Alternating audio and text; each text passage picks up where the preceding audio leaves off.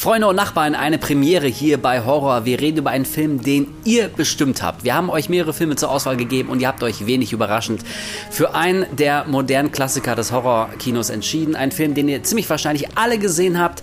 Wir reden heute über It Follows.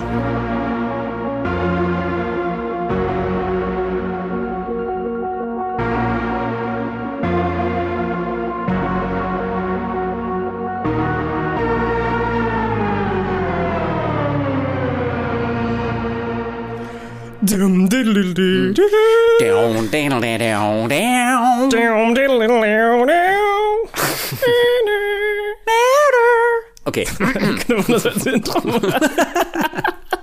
warum nicht ohne, ey komm, jetzt ist es auch schon egal. Okay, ja. Oh, bitte mach das ohne Scheiße, ich würd's feiern. Jo, ey, willkommen zur 25. Ausgabe, ein ganz, ganz kleines Jubiläum.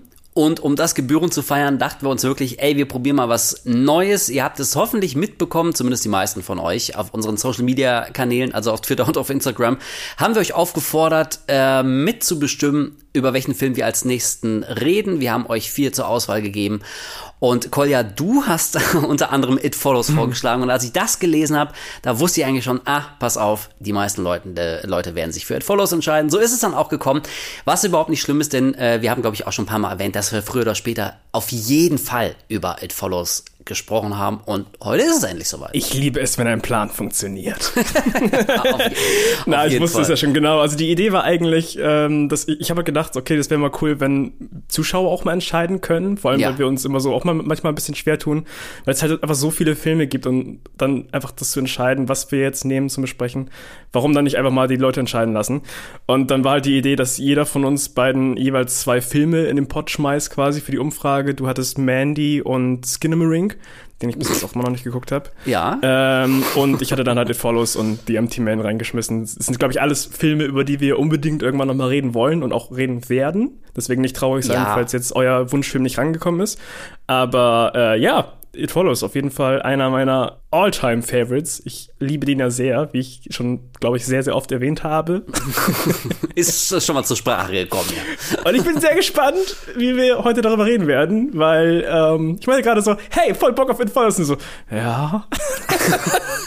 Ja, ich, äh, Du hast eine komische Beziehung, glaube ich, zu dem Film. Ich habe eine, ja, ich habe eine komische äh, Beziehung zu dem Film. Aber also das wollte ich tatsächlich auch nochmal unterstreichen. Ähm, wenn der eine oder andere von euch jetzt traurig ist, weil er denkt, boah, alter Mann, ich hätte mir aber Mandy gewünscht oder ich habe für Skinnering abgestimmt oder so. Ähm, das sind Sachen, die werden auf jeden Fall noch kommen, aber jetzt Ja. nicht dann unmittelbar in den nächsten Episoden. Also wir werden jetzt in den nächsten vier Ausgaben nicht alle vier Filme, über die ihr abstimmen konntet, chronologisch abarbeiten. Die werden irgendwann mal auftauchen, aber jetzt eben haben wir uns für den entschieden, für den sich die meisten entschieden haben. Naja, und ich, also ich glaube, dass du auf jeden Fall ähm, da in der Mehrheit bist, denn ähm, also ich kenne sehr, sehr, sehr, sehr viele Leute, die It Follows damals schon total abgefeiert haben und bis heute denken, das ist einer der besten Horrorfilme der letzten ja rund zehn Jahre ist. Der kam 2014 raus, also vor neun Jahren. Ähm, und ich glaube, also It Follows ist so ein Ding, auf den können sich die allermeisten Leute einigen. Von daher ist das eine, ich sag mal, eine relativ safe Wahl gewesen, aber nicht unbedingt eine schlechte. Also ich bin, ich bin total gespannt. Und also das können wir jetzt schon mal vorausschicken. Äh, das ist so ein Film, über den kann man wirklich sehr, sehr viel und vor allem auch sehr, sehr lange reden. Und das ist ja manchmal irgendwie auch ganz schön, wenn man so einen Film hat, ähm, ja, bei dem man sich irgendwie nach zwei Stunden immer noch nicht völlig einig ist, wie was der Film eigentlich damit sagen wollte, wofür Ja. dieses oder jenes Bild steht. Das macht ja auch manchmal Bock, so ein bisschen zu graben und zu analysieren und zu schürfen. Und wir gucken mal, was wir bei It Follows rausholen werden. Ich freue mich drauf. Auf jeden Fall. Ey, ich, Ja. ich mich auch. Ich habe richtig Bock. Ich habe seit der ersten Folge habe ich Bock über diesen Film zu reden. Deswegen freue ich mich gerade sehr. Du machst, du machst diesen ganzen scheiß Podcast auch nur, damit, damit du irgendwann mal It Follows abfeiern kannst. It follows Green Room, The Guest. Kommen alle, alle noch dran. Äh, aber vorher, ihr kennt es, ich, ich persönlich bin großer Freund von Tradition und Ritualen. Und eines davon ist, dass wir uns gegenseitig kurz sagen, was wir in der letzten Zeit so geguckt haben. Du hattest Ja. wenig Zeit, Kolja. Ich weiß, du warst unterwegs, musstest arbeiten. Genau. Deswegen ähm, hattest du Zeit, in irgendwas reinzugucken, irgendwas Geiles gesehen. Genau, wird gerade schnell wieder. Ich war jetzt in Berlin eine Woche komplett Mhm. unterwegs. Be- Besser gesagt in Spandau. Sorry, ich weiß ja, Spandau und Berlin sind ja, Ja, ja. zwei unterschiedliche Dinge. Uh. ähm, Genau, für, für einen neuen Job, deswegen habe ich wirklich nicht so viel Zeit gehabt. Ich habe auf dem Hotelzimmer habe ich sehr viel One Piece geguckt, also den Anime tatsächlich. Ich habe die Live-Action-Serie ah. durchgeguckt. Ähm, Nochmal dazu, weil mich haben ein paar Leute bei Instagram privat angeschrieben gehabt, weil ich ja in der letzten Folge erwähnt habe, dass ich One Piece gucken werde und keine großen Erwartungen habe. Mhm. Ähm, ich habe die Live-Action-Serie durchgeguckt und ich muss sagen, es gibt so ein paar Punkte, die deutlich besser waren als erwartet. Zum Beispiel äh, CGI war keine komplette Katastrophe. Es sah jetzt nicht komplett affig aus, wenn Ruffy sein, seine Gummiarme in die Luft geschleudert hat. Das hätte auch deutlich dämlicher aussehen können. Ähm, Kostüme und, nein, nee, nicht Kostüme, nein. Ähm, Hintergründe und sowas, also wie, wie Sachen aufgebaut sind, die Schiffe und sowas, wirklich fantastisch. Also da ist so viel Liebe reingeflossen, das ist echt unglaublich. Und ich glaube, da ist auch sehr viel von der ganzen Kohle auch reingebuttert worden. Ähm, aber Kostüme zum Beispiel fand ich teilweise echt ziemlich bescheuert. Also es sah manchmal echt ziemlich affig aus. Ich, ich weiß nicht, ob es einfach nur ein persönliches Ding ist. Ich weiß, super, super viele Leute haben jetzt die Live-Action-Serie mega abgefeiert, finden mhm. sie wirklich großartig. Auch One Piece, äh, äh langjährige One Piece-Anime-Fans finden das ist wirklich, wirklich sehr gut gelungen. Und ich finde es okay. Ich finde es wirklich nicht die Katastrophe, die ich erwartet hätte. Aber das, was viele daraus machen gerade, sehe ich nicht wirklich. Also da gibt es immer noch so ein paar Punkte, wo ich mir das angucke und es fühlt sich einfach merkwürdig an. Animationsfilme umzusetzen in Live-Action wirkt einfach immer etwas uncanny. So, ja. Und, ähm, keine Ahnung, da gibt's echt so ein paar Dinge. Manche Char Charakter zum Beispiel haben sich für mich meines Erachtens nach echt nicht so wirklich benommen wie ihre originalen Counterparts. Das hat mich dann irritiert und ähm, ja, aber wie, wie gesagt, im Großen und Ganzen weit weg von der Katastrophe, die ich erwartet habe, aber ja. ich fand es einfach nur okay.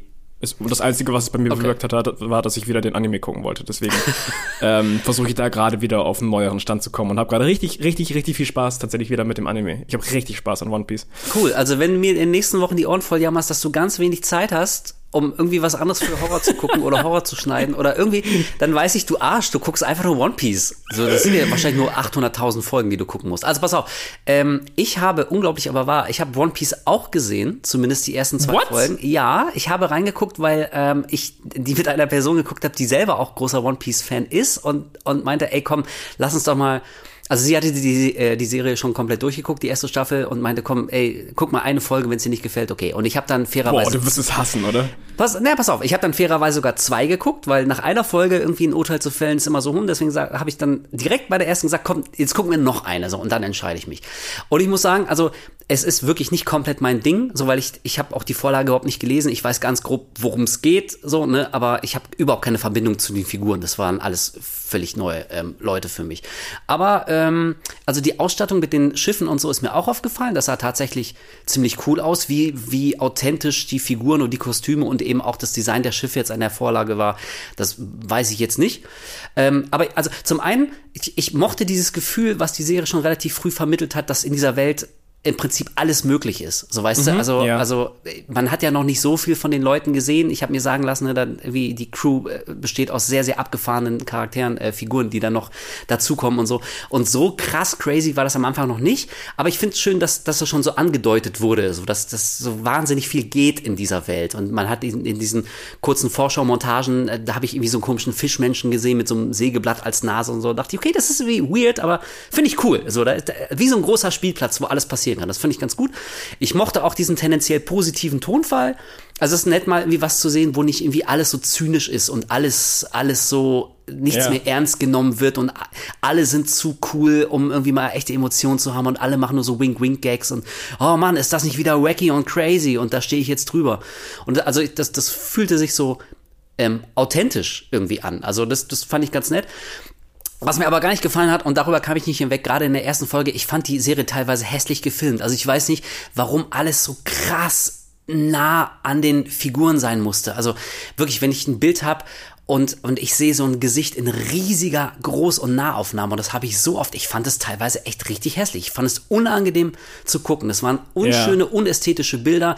Und dazu kommt auch noch, auch da, wie bei allem seit irgendwie zehn Jahren, ich verstehe es nicht, warum das mit so einem äh, entsättigten Farbeffekt gedreht wurde, als würde man alles durch eine Sonnenbrille sehen. Ich verstehe es einfach nicht. Das ist eine Serie, die schreit danach bunt zu sein und mhm. alles ist alles ist so so runtergedreht und und so künstlich verdunkelt. Also das wollte mir nicht in den Kopf Ähm, und darüber bin ich, bin ich äh, als großer Ästhet, bin ich darüber gestolpert.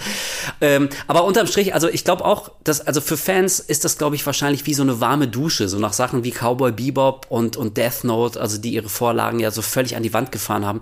Hat ja, glaube ich, keiner damit, damit gerechnet, dass es zumindest eine adäquate Umsetzung wird. Und ich glaube, eine Menge Leute sind jetzt happy damit und eine zweite Staffel kommt auf jeden Fall. Und von daher, glaube ich, ist vielleicht Netflix so allmählich auf dem Weg der Besserung, wenn man Leuten anfängt, dann doch wieder das zu geben, was sie wollen und was sie im Original schon lieben gelernt haben, als alles irgendwie zu verbessern und besser zu machen und modernen Sehgewohnheiten anzupassen. Und deswegen sage ich, ey, One Piece gucke ich nicht weiter, ist jetzt nicht unbedingt was für mich, aber cool, wenn es Leuten gefällt. Ja. ja, genau, kann man, glaube ich, ganz gut abschließen. Finde ich halt mega interessant, das mal aus einer Perspektive zu hören, von einer Person, die gar nichts damit zu tun hat. So, weil es ist halt schon sehr wacky und sehr ja, ja. drüber und sowas. Deswegen finde ich interessant, cool. Ey, aber genau, weil du es auch gerade gesagt hast, von wegen, wenn man ähm, äh, eine Anime-Vorlage in, in äh, einen, einen realen Kontext packt. Also mir persönlich hätte das sogar auch noch wackier sein können. Also manchmal mhm. fand ich so gerade in den, in den Kampfszenen, also die Kampfchoreos zum Beispiel, die fand ich jetzt okay, aber nicht herausragend, nicht weltbewegend. Vielleicht liegt ja. da jetzt auch nicht der Fokus drauf, aber also da dachte ich, da hätte man vielleicht noch mehr damit spielen können. Also hier, wenn, wie heißt er, Ruffy, Luffy? ja, wenn er irgendwie mit seinen langen Gliedmaßen also rumwirbelt. Also ich, ich glaube, mich hätte es gar nicht gestört, wenn das sogar noch prominenter gewesen wäre, um zu zeigen, okay, das ist hier wirklich eine Comicwelt, die ja. die Gesetze der Physik gelten halt irgendwie nur bis dahin. Ähm, also das hätte mich gar nicht, gar nicht gestört. Ja, ja und eine, eine äh, der wenigen Serien, die ich tatsächlich auch auf Deutsch geguckt habe, weil die originalen Synchronsprecher von der von dem Anime, den ich halt damals halt auch als Kind geguckt habe, deswegen habe ich halt die Stimmen auch ähm, die deutschen Stimmen halt von den Anime-Charakteren noch so im Kopf. Und deswegen habe ich dann halt auch die Live-Action-Serie auf Deutsch geguckt, weil das halt die originalen Stimmen sind und das hat so ein bisschen Nostalgiefaktor dazu gegeben. Das äh, fand ich auch ganz cool tatsächlich. das habe ich von meiner äh, One Piece Mitguckerin auch gehört, die, äh, die die Stimmen auch noch im Ohr hatte, aber ich ja. meinte, ey, sorry, aber ich kenne die Stimmen nicht und äh, das wurde auf Englisch gedreht, also guck mal bitte im Originalton, damit wenigstens die, klar, äh, klar, die Lippen synchron zum äh, Sound zu sehen sind. Das hätte Deswegen. ich auch nur auf, hätte, ich, hätte ich auch sonst nicht auf Deutsch geguckt, wenn es nicht der Fall gewesen ja, wäre. Ja. Normalerweise zieht sich bei mir auch alles auf Deutsch zusammen. So, ja. Aber ja, das war nur so, so eine Ausnahme. Dann, ähm, wie gesagt, ich habe nicht so viel Zeit gehabt, aber ähm, bevor ich nach Spandau gefahren bin, habe ich ähm, aus irgendeinem Grund Hostel 1 und 2 nochmal geguckt. Ach nee. Äh, ich habe absolut keine Ahnung, warum, aber ich glaube, irgendwo in einem Streaming-Service habe ich das gesehen, dachte ich so, warum nicht? Lass ich Leben bei laufen, als ich ein bisschen Thumbnails designt habe. Dann habe ich. Geil. Zwei Moment, Moment, Moment, sorry, ganz kurz. Ja. Also, ich, ich möchte gar nicht so sehr über Hostel reden, weil das auf jeden Fall, darüber möchte ich irgendwann nochmal sprechen. Ja, genau. Nur, pass auf, ich, ich, ich sag dir mal, wie ich das empfinde, und dann kannst du sagen, ob du mir dabei pflichtest. Ja. Ich finde den zweiten tatsächlich besser als den ersten. So, jetzt kommst du. ah, weiß ich nicht, ehrlich zu sein. Okay.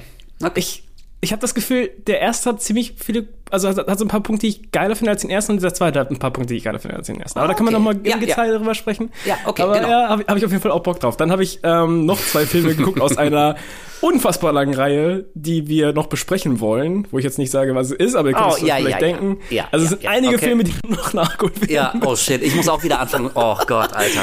Deswegen habe ich zwei schon mal angefangen davon und dann habe ich einen neuen Film gesehen, in Anführungszeichen neu, also neu für mich, nämlich Malignant. Oh. also, wie, hm, ja. Hm. Aber, ey, aber das Ende ist doch geil, oder? Die Sequenz am Ende, die ist doch so geil. Ich muss Komm ja schon. sagen, ne, es ist von den James Wan-Filmen der letzten Jahre, die ich gesehen habe, ist es, glaube ich, der interessanteste für mich gewesen, ja, okay, weil er einfach anders war, weil er ja, okay. einfach was anderes versucht hat und das hat man auch gemerkt. Ja, so. stimme ich zu. Und des, ich zu. deswegen appreciate ich den Film in der Richtung deutlich, deutlich mehr als jetzt den ja. 500.000 ähm, Conjuring oder, oder was auch immer. Oder jetzt gerade ähm, The Nun 2 ist angelaufen. So. Ja, Alter, was ist jetzt schon, warum? Also jetzt gerade, wo wir drüber sprechen, liegt er, glaube ich, bei 85 Millionen global. Ich habe vorher nochmal nachgeguckt. So, äh, also okay, da, da muss ich dir vollumfänglich zustimmen. Ich guck lieber nochmal Malignant als äh, die fucking Nun, ja. Ja, ich finde auch das Konzept oder die Idee hinter Malignant wirklich cool, muss ich ganz ehrlich sagen. Ich mag auch, dass alles so ein bisschen drüber ist, dass, dass, dass der Film sehr stilisiert ist, aber ich finde, dann bricht er halt für mich zusammen, weil er dann doch wieder diese üblichen James Wan beschissenen, ja. äh, stereotypischen Sachen drin hat. Diese ganzen Jumpscares, mhm. diese wirklich wie in so einer Geisterachterbahn die ganze Zeit immer in die Fresse geschmissen werden. Gerade in, den ersten, in der ersten Hälfte vom Film fand ich echt nervig. So, das ist, das ist nicht gruselig, ich finde es einfach nur nervig. Sorry, so, das ist fand ich anstrengend. Und ähm, ja, am Ende dreht er halt ein bisschen durch. Ich muss sagen, ja, das ist auch wieder ultra wacky und es sieht auch schon teilweise ein bisschen bekloppt aus, ein bisschen sehr, ähm, ohne jetzt zu sehr ins Detail zu gehen. Aber ja. ich fand es auch ein bisschen sympathisch, muss ich sagen. Aber naja. Ja. Der Film hätte ja. cool, hätte, hätte deutlich, deutlich cooler sein können. Er hatte echt Potenzial, meiner Meinung nach. Ey, auf, auf jeden Fall. Und äh, wirklich, äh, jetzt gerade, wo ich drüber nachdenke, äh, ich finde, du sagst was sehr Richtiges. Es ist auf jeden Fall von den ganzen James Wan-Filmen der letzten Jahre der ähm, interessanteste. Ähm, und deswegen kann ich ihm jetzt nicht so böse sein wie vielen anderen Filmen. Mein großes Problem war, ähm, also ich werde es jetzt auf keinen Fall spoilen, weil ein paar den bestimmt noch nicht gesehen haben.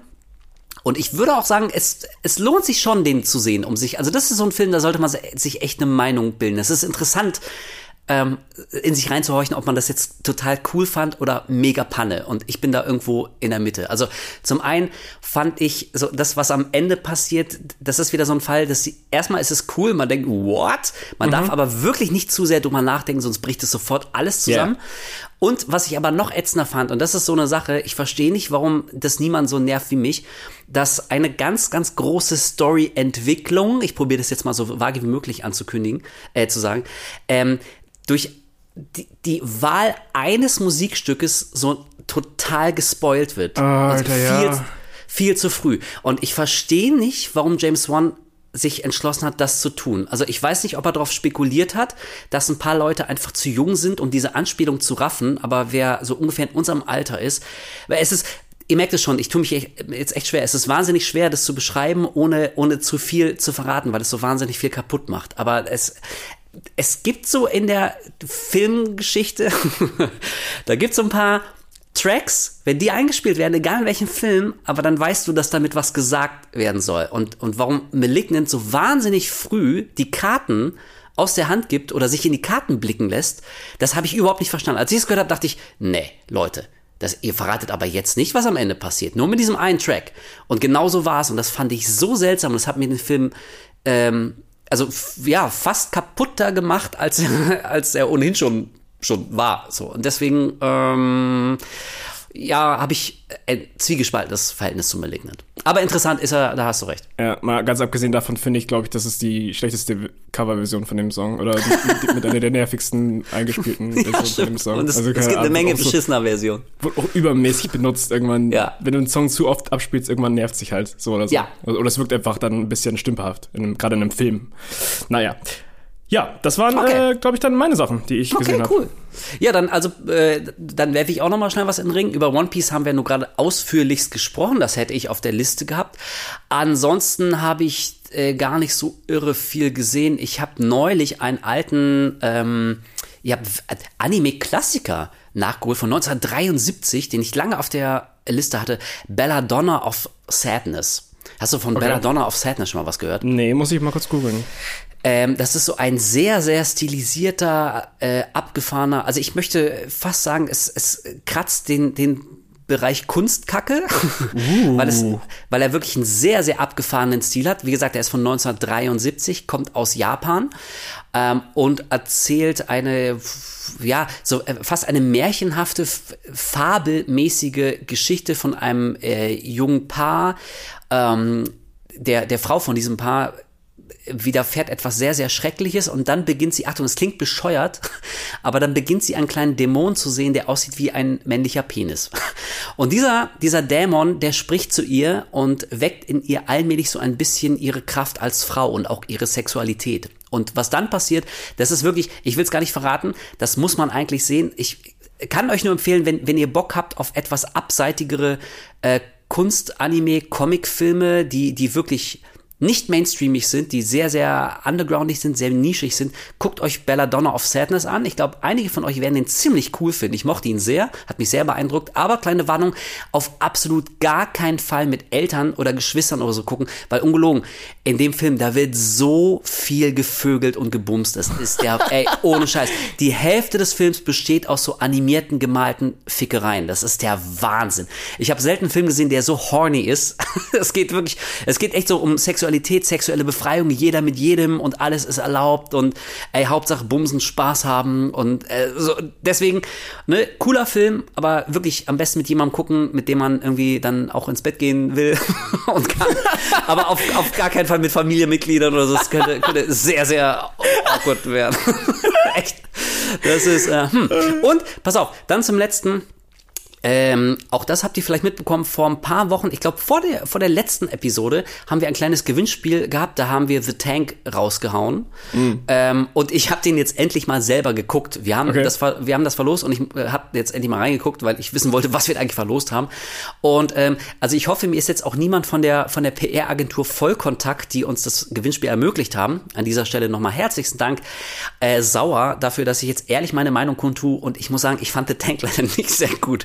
Die erste, das ist so, so ein Creature-Feature über so ein Monster, was quasi in so einem unterirdischen, in so einem Tank halt, in so einem, in so einem Kellergewölbe ähm, eingeschlossen ist und dann wird es natürlich freigelassen und äh, sorgt dann für Rambazamba und so. Und die erste Hälfte ist wahnsinnig langweilig. Und in der zweiten Hälfte, wenn das Monster eigentlich mal auftaucht, ähm, dann wird es so generischer Monsterschlock. Und also nicht mal das Design des Monsters kann es rausreißen, denn ähm, also das ist nur beeindruckend und nur originell, wenn man noch nie den Demogorgon aus Stranger Things gesehen hat, weil es original äh, aussieht wie der fucking Demogorgon. Auch mit, oh, so, okay. mit so einem zuklappbaren Maul, mit so verschiedenen so, so Hautlappen, die dann so aufgehen, so sternförmig und in der Mitte yeah. ist dann so das Reißmaul und so. Ähm, also deswegen, ne, wie gesagt, äh, wir, wir haben den so verlost. Äh, ist jetzt nicht so der, der allergeilste Film, aber ich wollte den aus Interessegründen tatsächlich mal gucken. Und wenn es jetzt irgendjemand von Vollkontakt hört, wirklich, wie gesagt, bitte nicht böse sein. wir, wir hauen gerne noch weitere Gewinnspiele raus, aber ich ich, möchte schon ehrlich zu euch da draußen sein und euch nicht irgendwie einen Quatsch erzählen. Und äh, deswegen muss ich leider sagen, dass The Tank jetzt nicht so die absolute Bombe ist. Ja, und ich glaube, viel mehr habe ich in der letzten Zeit auch nicht gesehen. Zumindest habe ich jetzt nichts mehr auf dem Zettel, was mir spontan einfällt. Ja. Ja, an dieser Stelle nochmal ähm, danke an alle Leute, die an dem Gewinnspiel teilgenommen haben. Und ich hoffe, ihr habt trotzdem Spaß mit dem Ding. Und ähm, ja, könnt unsere Krake-Schrift auf dem Cover entziffern, die, die es gewonnen haben. Die, die, ja genau, die, die es gewonnen haben. Es die, die hinter einem Bahnhof äh, auf, auf dem Boden hingeschrieben war. Ey, wirklich, ohne Scheiß, wir haben uns in Hamburg an einem Bahnhof getroffen, also zwischen Leuten, die auf dem nächsten Bus warten und so einem Kiosk und haben dann schnell die Sachen darauf gekritzelt und dann mussten wir auch beide äh, uns wieder trennen und wegfahren. Ja, aber das machen wir alles für euch. So. Genug der Vorrede. Ähm, was war das Thema nochmal heute? Worüber reden wir? It Follows, äh, dein Lieblingsfilm. Genau. What exactly is supposed to be following you? I don't know. Something happened. It's not what she thinks, okay? You don't believe me. Also It Follows ist ja so ein Ding, das hat ja damals unglaublich hohe Wellen geschlagen. Ich kann mich ja. auch an die Hype-Maschinerie sehr gut erinnern, als das damals losging. Ich weiß noch, dass ich ein paar Freunde und Kumpels und Kollegen hatte, die ähm, ja mit mir so für, für so ein Filmmagazin geschrieben haben und die mhm. waren auch in der Pressevorführung. Ich konnte an dem Tag leider nicht. Und die kamen dann so wieder raus und waren so völlig geflasht und völlig beeindruckt und meinen, boah, Alter, das ist das Unheimlichste, was ich seit Jahren gesehen habe. Und haben dann wie drüber gelacht, dass sie selber jetzt die ganze Zeit in die Menge gucken und äh, erwarten, dass jetzt irgendjemand äh, sie langsam verfolgt und sich ihnen nähert und so. Also hat wirklich eine Menge Eindruck bei Leuten hinterlassen. Weißt du noch, wie es bei dir war, als du zum ersten Mal als Follows gesehen hast? Warst du total geflasht oder dachtest du, ja, dezent überhyped. Ähm, als It Follows im Gespräch war, war ich halt gerade in so einem Modus, wo ich immer auf der Suche nach neuem Film war. Also es war wirklich, glaube ich, so mit einer der Zeit, wo ich so am aktivsten Filme geguckt habe. Einfach. Ich habe halt aktiv ja. nach ähm, neueren Filmen gesucht, die irgendwie keine Ahnung, bei Rotten Tomatoes und Co. irgendwie weit äh, oben in, in einem Ranking waren oder mhm. krass im Gespräch waren. So Filme, die einfach ein bisschen mehr unter dem Radar laufen und jetzt nicht so einen regulären Kinostart bekommen. So, ich, ich habe eh zu der Zeit noch in meiner Heimat gewohnt und da lief im, im Kino eher so die, sag ich mal, Casual-Filme, so. Also da, da lief dann eher so ein, so ein Conjuring als so ein It ja. Follows im Kino halt. Ähm, und ich erinnere mich dran, dass halt über diesen Film so viel gesprochen wurde im, im Voraus. Wirklich so ein paar Monate halt vorher in den ganzen Presseverführungen. Und dass der halt wirklich äh, wie, stand, wie standardmäßig immer als einer der krassesten Horrorfilme seit langem beworben wurde und so weiter und so fort. Aber ich fand das Konzept einfach ganz interessant und den Trailer und das ganze Drumherum, was, was halt vorher davon gezeigt wurde. Und ich wollte diesen Film unbedingt gucken. Aber ich hatte halt nicht damals die Möglichkeit, in irgendwelchen Pressevorführungen zu landen und es war auch überhaupt nicht bekannt, ob der jemals irgendwann im Kino laufen würde. Und dann habe ich tatsächlich durch einen Kumpel, der das wo auch immer runtergeladen hat, habe ich tatsächlich dann die Version von ihm bekommen. Oh. Und habe mit Follows das erste Mal zu Hause im Dunkeln äh, auf dem Laptop geguckt. Ah, okay. Äh, Im Bett, so. Nice. Und das, das ist so meine Erinnerung an It Follows. Ähm, und dann wurde, glaube ich, auch dann zwei oder drei Monate später, nach dem ersten Mal gucken, wurde dann für Deutschland auch angekündigt. Ich glaube, das war, der lief auch irgendwie drei Monate später nach US-Release offiziell. Mm, ja, kann sein. Möglich. Ja, und der lief aber auch nur ganz, ganz, ganz kurz ähm, für, für so ein, zwei, drei Wochen oder sowas bei mir im Kino tatsächlich. Ja. Ähm, aber ja, das war das erste Mal, dass ich Follows gesehen habe. Und ich fand den von Anfang an wirklich, wirklich geil. Also der hat mich, das ist so ein Film, der hat mich von Anfang an abgeholt. Es gibt sehr oft äh, so, so Streifen, die gucke ich dann und dann denke ich so, ja, irgendwie hatte der was, aber das hat nicht so richtig mm, geklickt, mm. weißt du? Und dann guckt man sich den so ein paar Monate später nochmal an und denkt so, ah doch, ich finde ihn ganz geil. So. manchmal, manchmal, brauchen die ja so ein bisschen, um, um so ja. quasi an einem zu wachsen. Aber It Follows ist so ein Film, den fand ich von Anfang an wirklich, wirklich cool.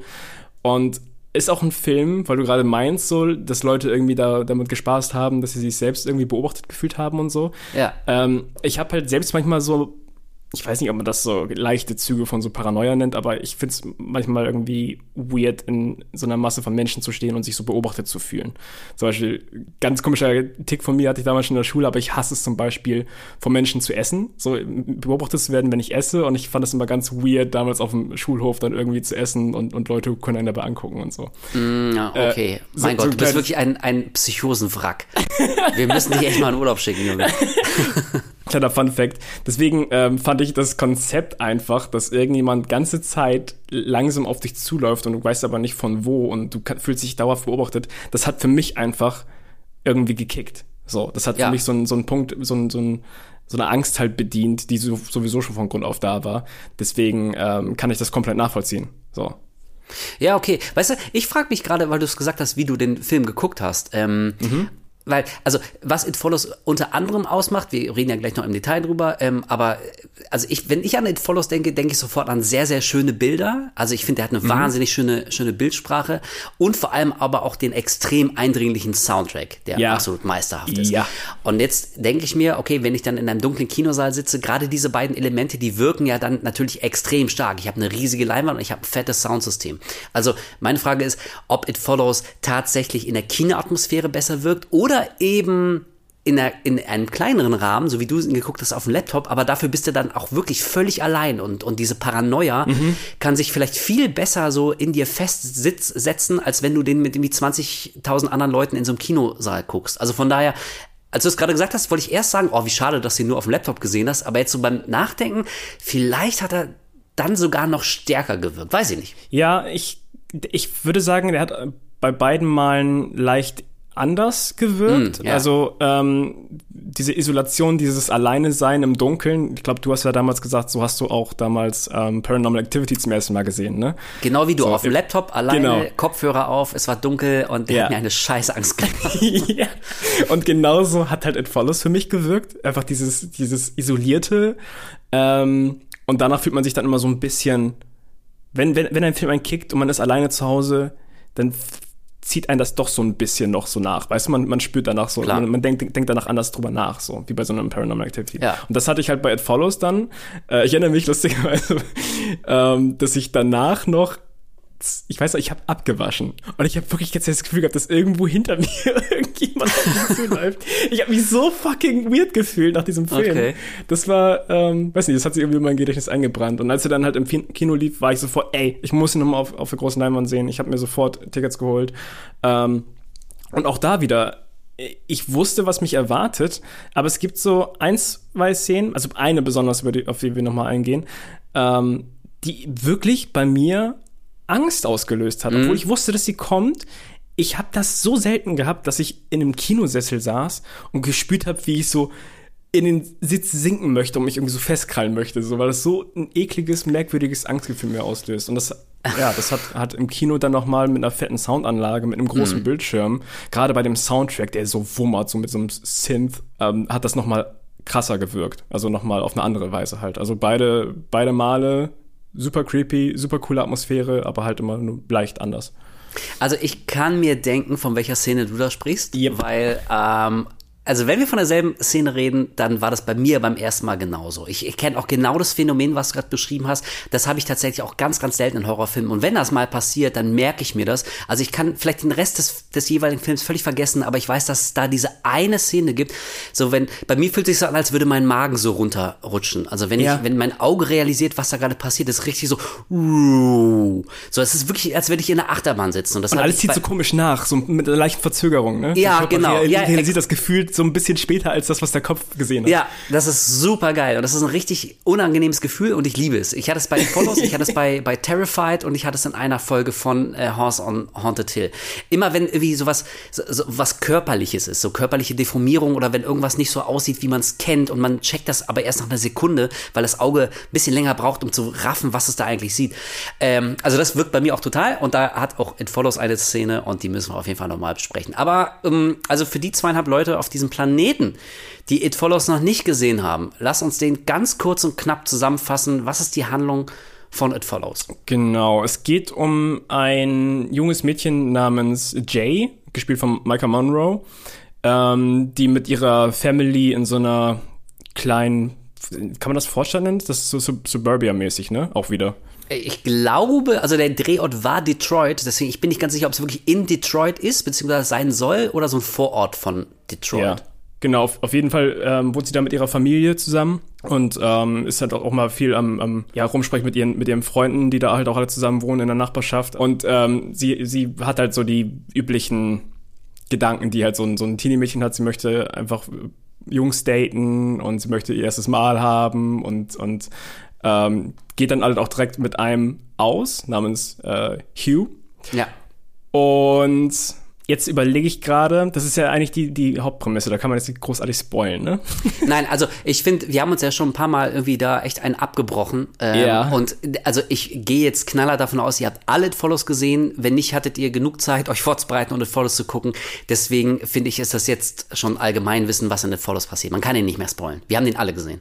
Ja, okay. Ja. Genau. Sie geht mit einem äh, Jungen namens Hugh aus, der sich schon immer mal so ein bisschen zwischendurch merkwürdig verhält. Er sieht ähm, eine Person, die äh, Jay zum Beispiel nicht sieht. How about the girl in the yellow dress?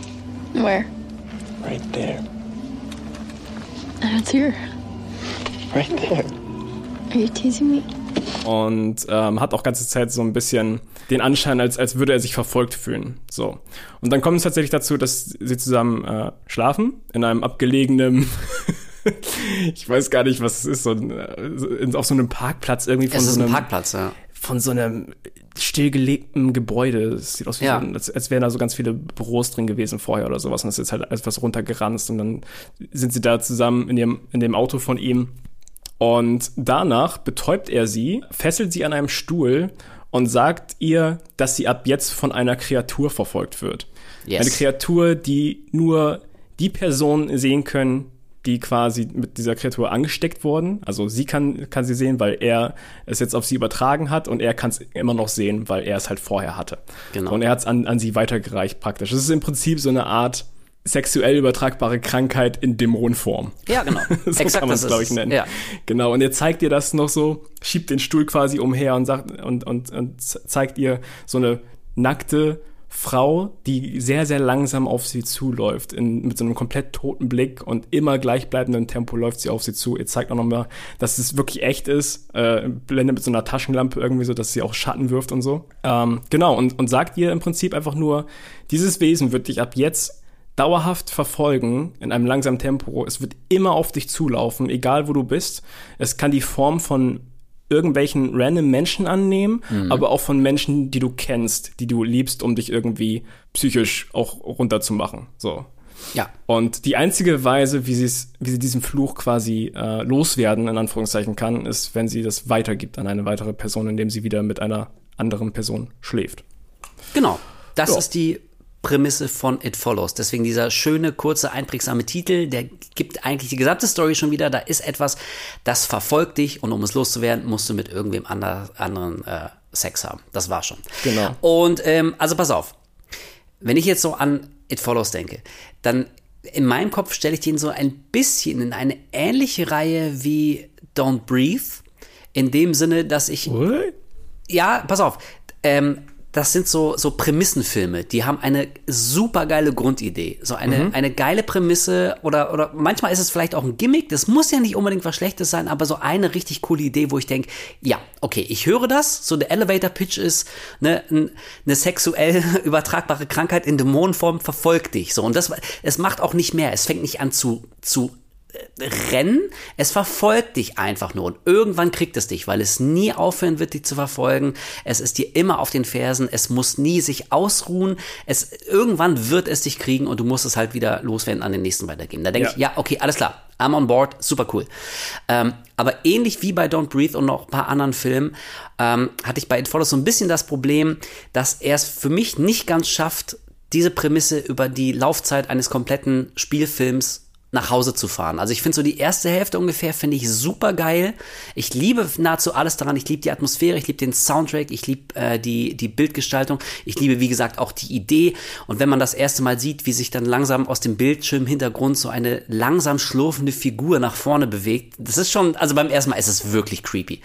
Ähm, ja, aber dann schafft er es tatsächlich nicht ganz, diese Faszination aufrechtzuerhalten. Und was ich persönlich noch schlimmer finde, da kommen so ein paar Szenen, die, die beschädigen ganz konkret mein Guckvergnügen, weil ich die einigermaßen albern finde. Ähm, und also oftmals kam ich, kam ich so beim Gucken an den Punkt, wo ich dachte, okay, denk da jetzt nicht zu sehr drüber nach. So, das ist so ein, das ist so ein Film, super geile Grundidee, aber da ist vielleicht die Atmosphäre und die Stimmung ist jetzt wichtiger als die, diese ganzen Feinheiten in der Story, weil wenn man anfängt drüber nachzudenken und das wirklich mal zu analysieren, ähm, dann, dann kommt man schnell an Punkte, wo man denkt, okay, das macht jetzt relativ wenig Sinn und dazu zählt auch leider manchmal das Verhalten der Figuren. Deswegen ist das so ein Film, das klingt jetzt so wahnsinnig fies, aber bei It Follows muss ich immer so ein bisschen mein Hirn ausschalten, um den wirklich genießen zu können. Okay. Und das finde ich schade.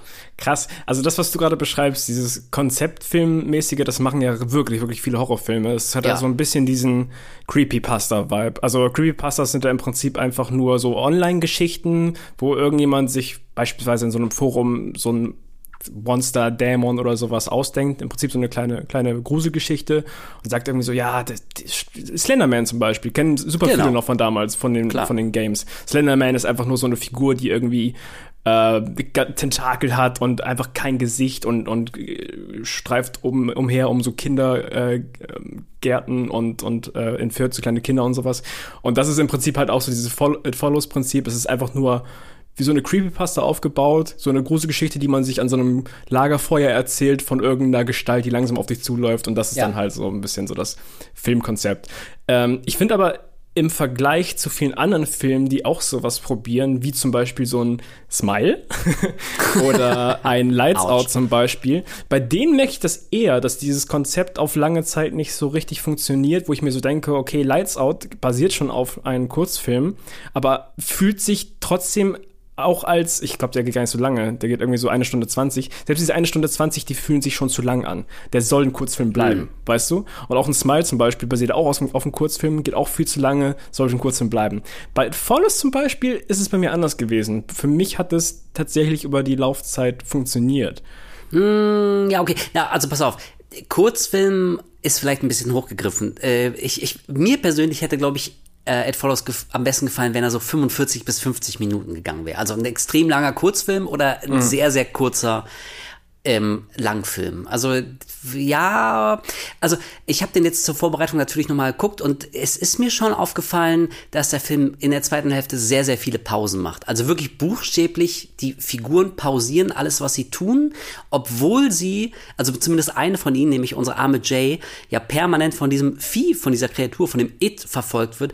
Aber teilweise haben die wirklich die Ruhe weg. Also die Teenies, die chillen da erstmal und ey, dann, dann gehen sie, am Ende gehen so an, an Badesee und tun dann ganz überrascht, wenn die Kreatur auftaucht. Also das waren so Szenen, bei denen ich dachte, ja, okay, jetzt merkt man aber, du, du streckst das hier gerade so ein bisschen, weil du so irre viel nicht zu erzählen hast, also setzt du mehr auf Atmosphäre. Das muss auch nicht unbedingt was Schlechtes sein. Und wie ich gerade gesagt habe, die Atmosphäre, der Soundtrack, wie das so zusammenspielt, äh, dieses leicht entrückte, dieses melancholische, traumartige, was der Film hat, was ich total liebe, das ist alles super geil. Aber also ich, ich fand es dann doch schon auffällig, so wie, wie sehr der Film immer wieder vom Gas geht, obwohl, also zumindest Jay ja wirklich die ganze Zeit panisch und hektisch und Pläne schmiedend mhm. müssten wir, müssten wir sie, wir sie sehen. Und deswegen fand ich die erste Hälfte tatsächlich echt ähm, stärker als die zweite. Okay.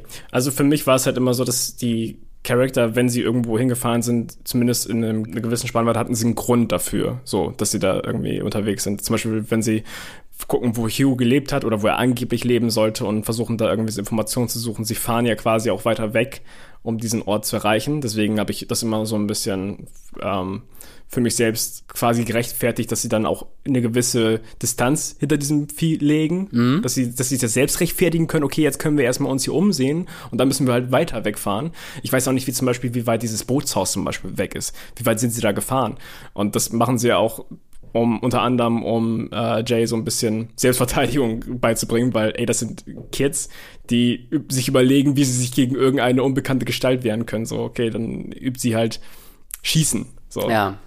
Also wären sie jetzt einfach nur da, um da zu sein, okay, dann würde ich es verstehen. Aber ich habe das Gefühl gehabt, dass sie doch immer so einen gewissen Grund hatten, irgendwo anders jetzt zu sein und sich da ja, aufzuhalten. So. Ja, und ich, also gut, man kann ja auch immer argumentieren, ne? also wenn jemand richtig Angst hat, dann denkt er vielleicht irgendwie auch nicht rational. Aber die, die berühmte Szene, und ich vermute jetzt einfach mal, ich sag's jetzt mal, die äh, berühmte Szene, die wir gerade schon so angesprochen haben, die eine Szene ist halt die mit dem Tallman im Haus. So, yes. Genau. Und äh, danach radelt Jay ja dann auch panisch durch die Nacht und, und kommt dann irgendwo an einem Spielplatz an und setzt sich da erstmal chillig auf die Schaukel. Da denkst du mir, ja, ich weiß, du brauchst jetzt hier ein schönes creepy Bild und du musst auch die, die Clique wieder zusammenführen und so. Ich check das, aber also da, das sind so Momente, da verliert mich der Film so ein bisschen, weil ich denke, okay, also entweder die ist jetzt bis in die Knochen terrorisiert und schockiert und checkt, dass ihr der Typ wirklich so eine dämonische Geschlechtskrankheit an den Hals gebumst hat.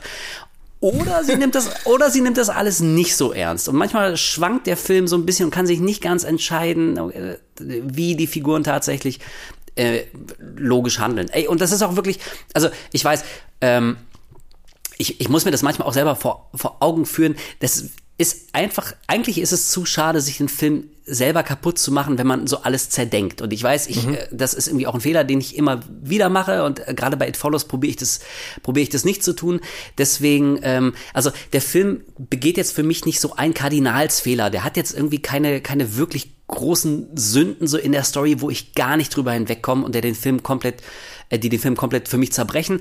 Aber das sind irgendwie so Kleinigkeiten und ich merkte einfach, ich muss da so ein bisschen drüber hinwegsehen. Ich muss zum Beispiel auch drüber hinwegsehen, dass sich manche Figuren absolut schwachsinnig verhalten. Also wenn wir mal daran denken, wie der Film losgeht. Äh, Hugh, Schrägstrich Jeff, wir finden ja später raus, dass er in Wirklichkeit Jeff heißt, der ähm, schläft also mit Jay, gibt ihr damit die Krankheit, betäubt sie, fesselt sie ähm, und zwingt sie dann dazu, diese nackte Frau auf sie zukommen zu sehen. Und da dachte ich beim ersten Mal schon, ja, okay, aber jetzt mal ganz rational. Alles, was Jay gesehen hat, ist, wie eine seltsame alte nackte Frau auf sie zukommt. Und irgendein Typ hat erst mit dir im Auto gebumst, dann hat er dich mit Chloroform betäubt, ja. an einen Stuhl gefesselt. Und ich würde doch denken, okay, ich weiß nicht warum, ich weiß nicht, was das sollte, aber das war ein absolutes Psychopärchen, was einen super weirden Prank mit mir gespielt hat. Also, so, weißt du, irgendwie da den, den, die Schlussfolgerung zu machen, okay, das ist ja offenbar eine echte reale Geschichte, der, die äh, mir da erzählt wird von so einem Dämon, der mich jetzt verfolgt. So, da, da muss man, okay, da muss man erstmal mitgehen. Okay. Aber, was, aber pass auf, was mich viel mehr stört ist, es geht doch ganz konkret, geht es um Jeffs Arsch. Das heißt, wenn, wenn Jay von dem Vieh erwischt wird, dann ist er sofort als nächstes wieder in der Kette dran, weil sich das Monster dann quasi zurückarbeitet. Also müsste es doch in seinem Interesse, für ihn ist Jay die wichtigste Person auf der ganzen Welt. Warum er sie so dermaßen unter Drogen setzt, dann aus dem Auto quasi rauswirft, dass sie danach erstmal ins Krankenhaus muss, wo die mindestens für acht Stunden liegt, ohne dass irgendjemand checkt, dass man auf sie aufpassen muss. Das macht absolut keinen Sinn. Das ist das Letzte, was du machen würdest, ist, sie in eine Situation zu bringen, wo sie quasi stundenlang ans Bett gefesselt ist und nicht vom Fleck kommt und sie, sie ist ja noch nicht mal komplett davon überzeugt, dass alles, was er ihr erzählt hat, wahr ist. Also das sind so Sachen, da denke ich, okay, nee, das ist jetzt, jetzt brauchst du wie einfach nur einen schönen Einstieg in den Film, ja, okay, gehe ich mit, meinetwegen, alright.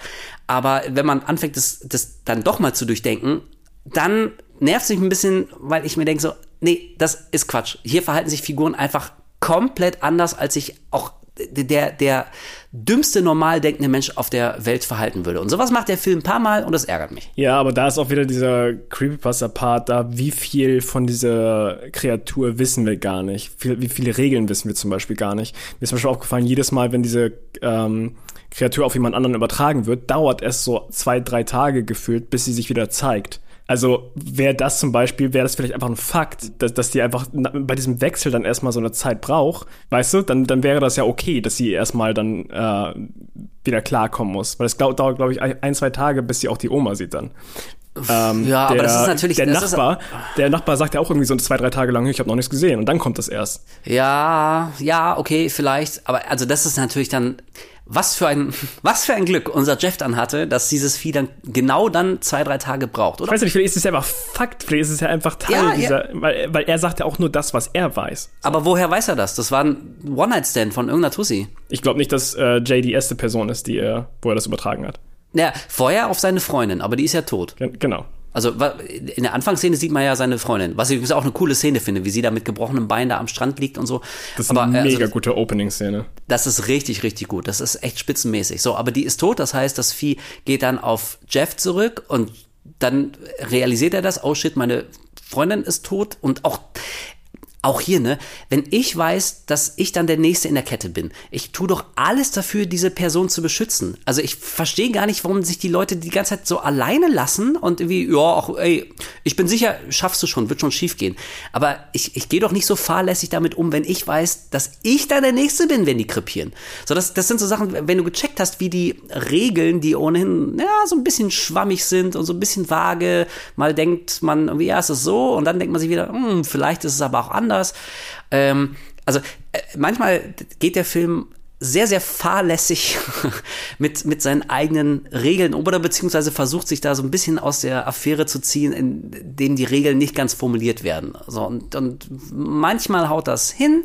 Ich muss jetzt auch nicht alles erklärt bekommen, aber so gelegentlich denke ich mir so, hm, Okay, weil, ja, Ja. okay. Wir haben ja schon öfter darüber geredet, dass es manchmal auch ganz cool, Filme einfach Filme sein zu lassen und nicht Regeln Ja, ja, zu sehr durchzudenken und auch zu erklären, dass der Zuschauer alles mit, mit so einem kleinen Löffel in die Fresse reingeschoben bekommt. So, hier, hier sind Informationen, hier, frisst die Scheiße, so.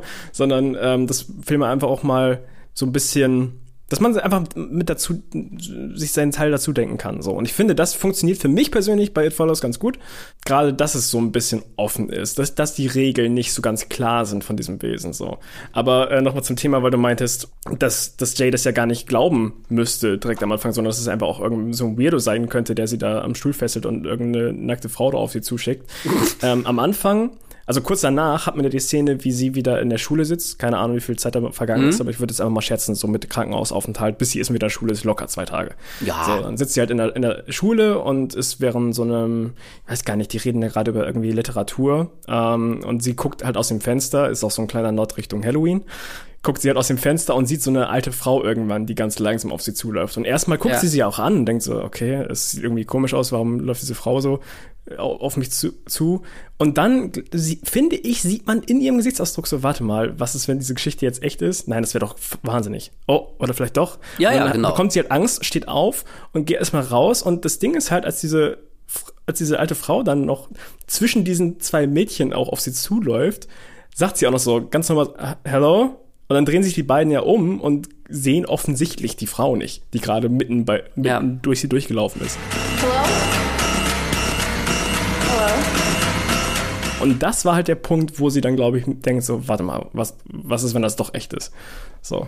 Ja, Also, wahrscheinlich, ja klar. Ich finde Ja. schon, dass es am Anfang nicht so wirkt, dass sie direkt daran glaubt. Also, dass es direkt so für sie festgesetzt ist, so, okay, das ist jetzt wirklich wahr, was er mir gesagt hat, sondern sie setzt es wirklich schön ähm, organisch im Film nach und nach zusammen, dass sie wirklich gerade durchdreht. So, dass das. Ja, das, aber, aber ich, ich sehe das ja aus der Perspektive von Jeff. Wenn ich Jeff wäre, würde ich alles auf der Welt daran setzen, dass sie mir das glaubt und dass sie möglichst schnell mit den nächsten vögelt und ihm das alles erklärt, sodass die Kette dann irgendwie immer weitergeht. Also ich glaube, ich würde es nicht dabei bewenden lassen, ihr zu zeigen, wie so eine wie so eine nackte Alte aus dem Gebüsch kommt, sondern was er hätte machen sollen, ist das, was hier, ich glaube, Greg, einer der Kumpels aus der Clique später macht, sich eine Waffe besorgen und um Jay zu demonstrieren, dass es wirklich kein Mensch ist, auf dieses Vieh schießen. Denn es ist ja offenbar unaufhaltsam, unstoppable, sehen wir auch später im Film. Und Ja. ich glaube, das, das hätte mit innerhalb von zehn Sekunden, wenn das danach wieder aufsteht, wie wir später im Film sehen, also wenn das ist, glaube ich, weitaus einprägsamer Ja, okay. als so, weißt du, und Stimmt also, schon, ja, aber ich glaube, die wenn Spannungskurve wäre das ja, nicht. du, genau, wie gesagt, deswegen so, ich, ich weiß auch, wie das jetzt gerade gerade so ankommt. Das sind alles, wirklich, ich weiß, das ist wirklich Nitpicking. So, ich, ich verstehe Ja. das schon. Alles andere ist so stark und ich, ich lasse es wie auch gelten. Ich lasse mir auch den Spaß an dem Film nicht komplett kaputt machen, aber ich, ich, ich bewundere das immer, wenn ein Film so wirklich richtig wasserdicht ist. Wenn er wirklich eine Idee hat und die so durchdenkt und ausformuliert bis ins Letzte, dass man egal wo man da mit der Brechstange ran will, aber dass man merkt, okay, das ist alles echt wasserdicht. Das, das, das imponiert mir immer total.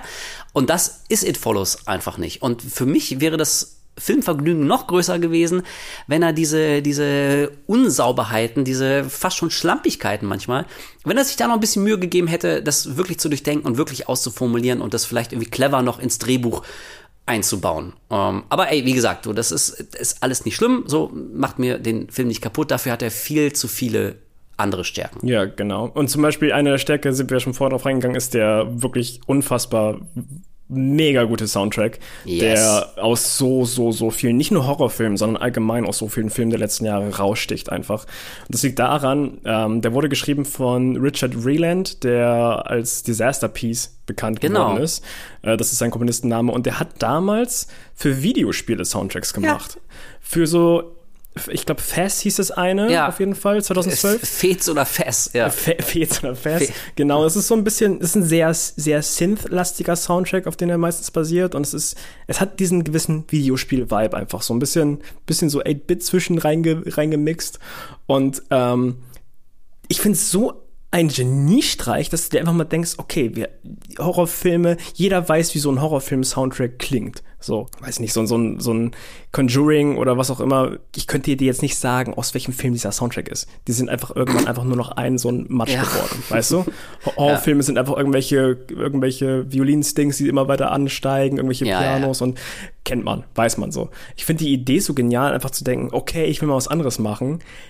Ey, Dude, du machst doch immer Videospiel-Soundtracks. Wie wär's, wenn, und vor allem so Happy-Soundtracks, eher so, dieses, was du meinst, dieses Verträumte, dieses Spielerische, so. Wie wär's, wenn du einfach mal versuchst, einen Horrorfilm-Soundtrack zu machen? Super geil. Und was dabei rauskommt, ist einfach absolut albtraumhaft.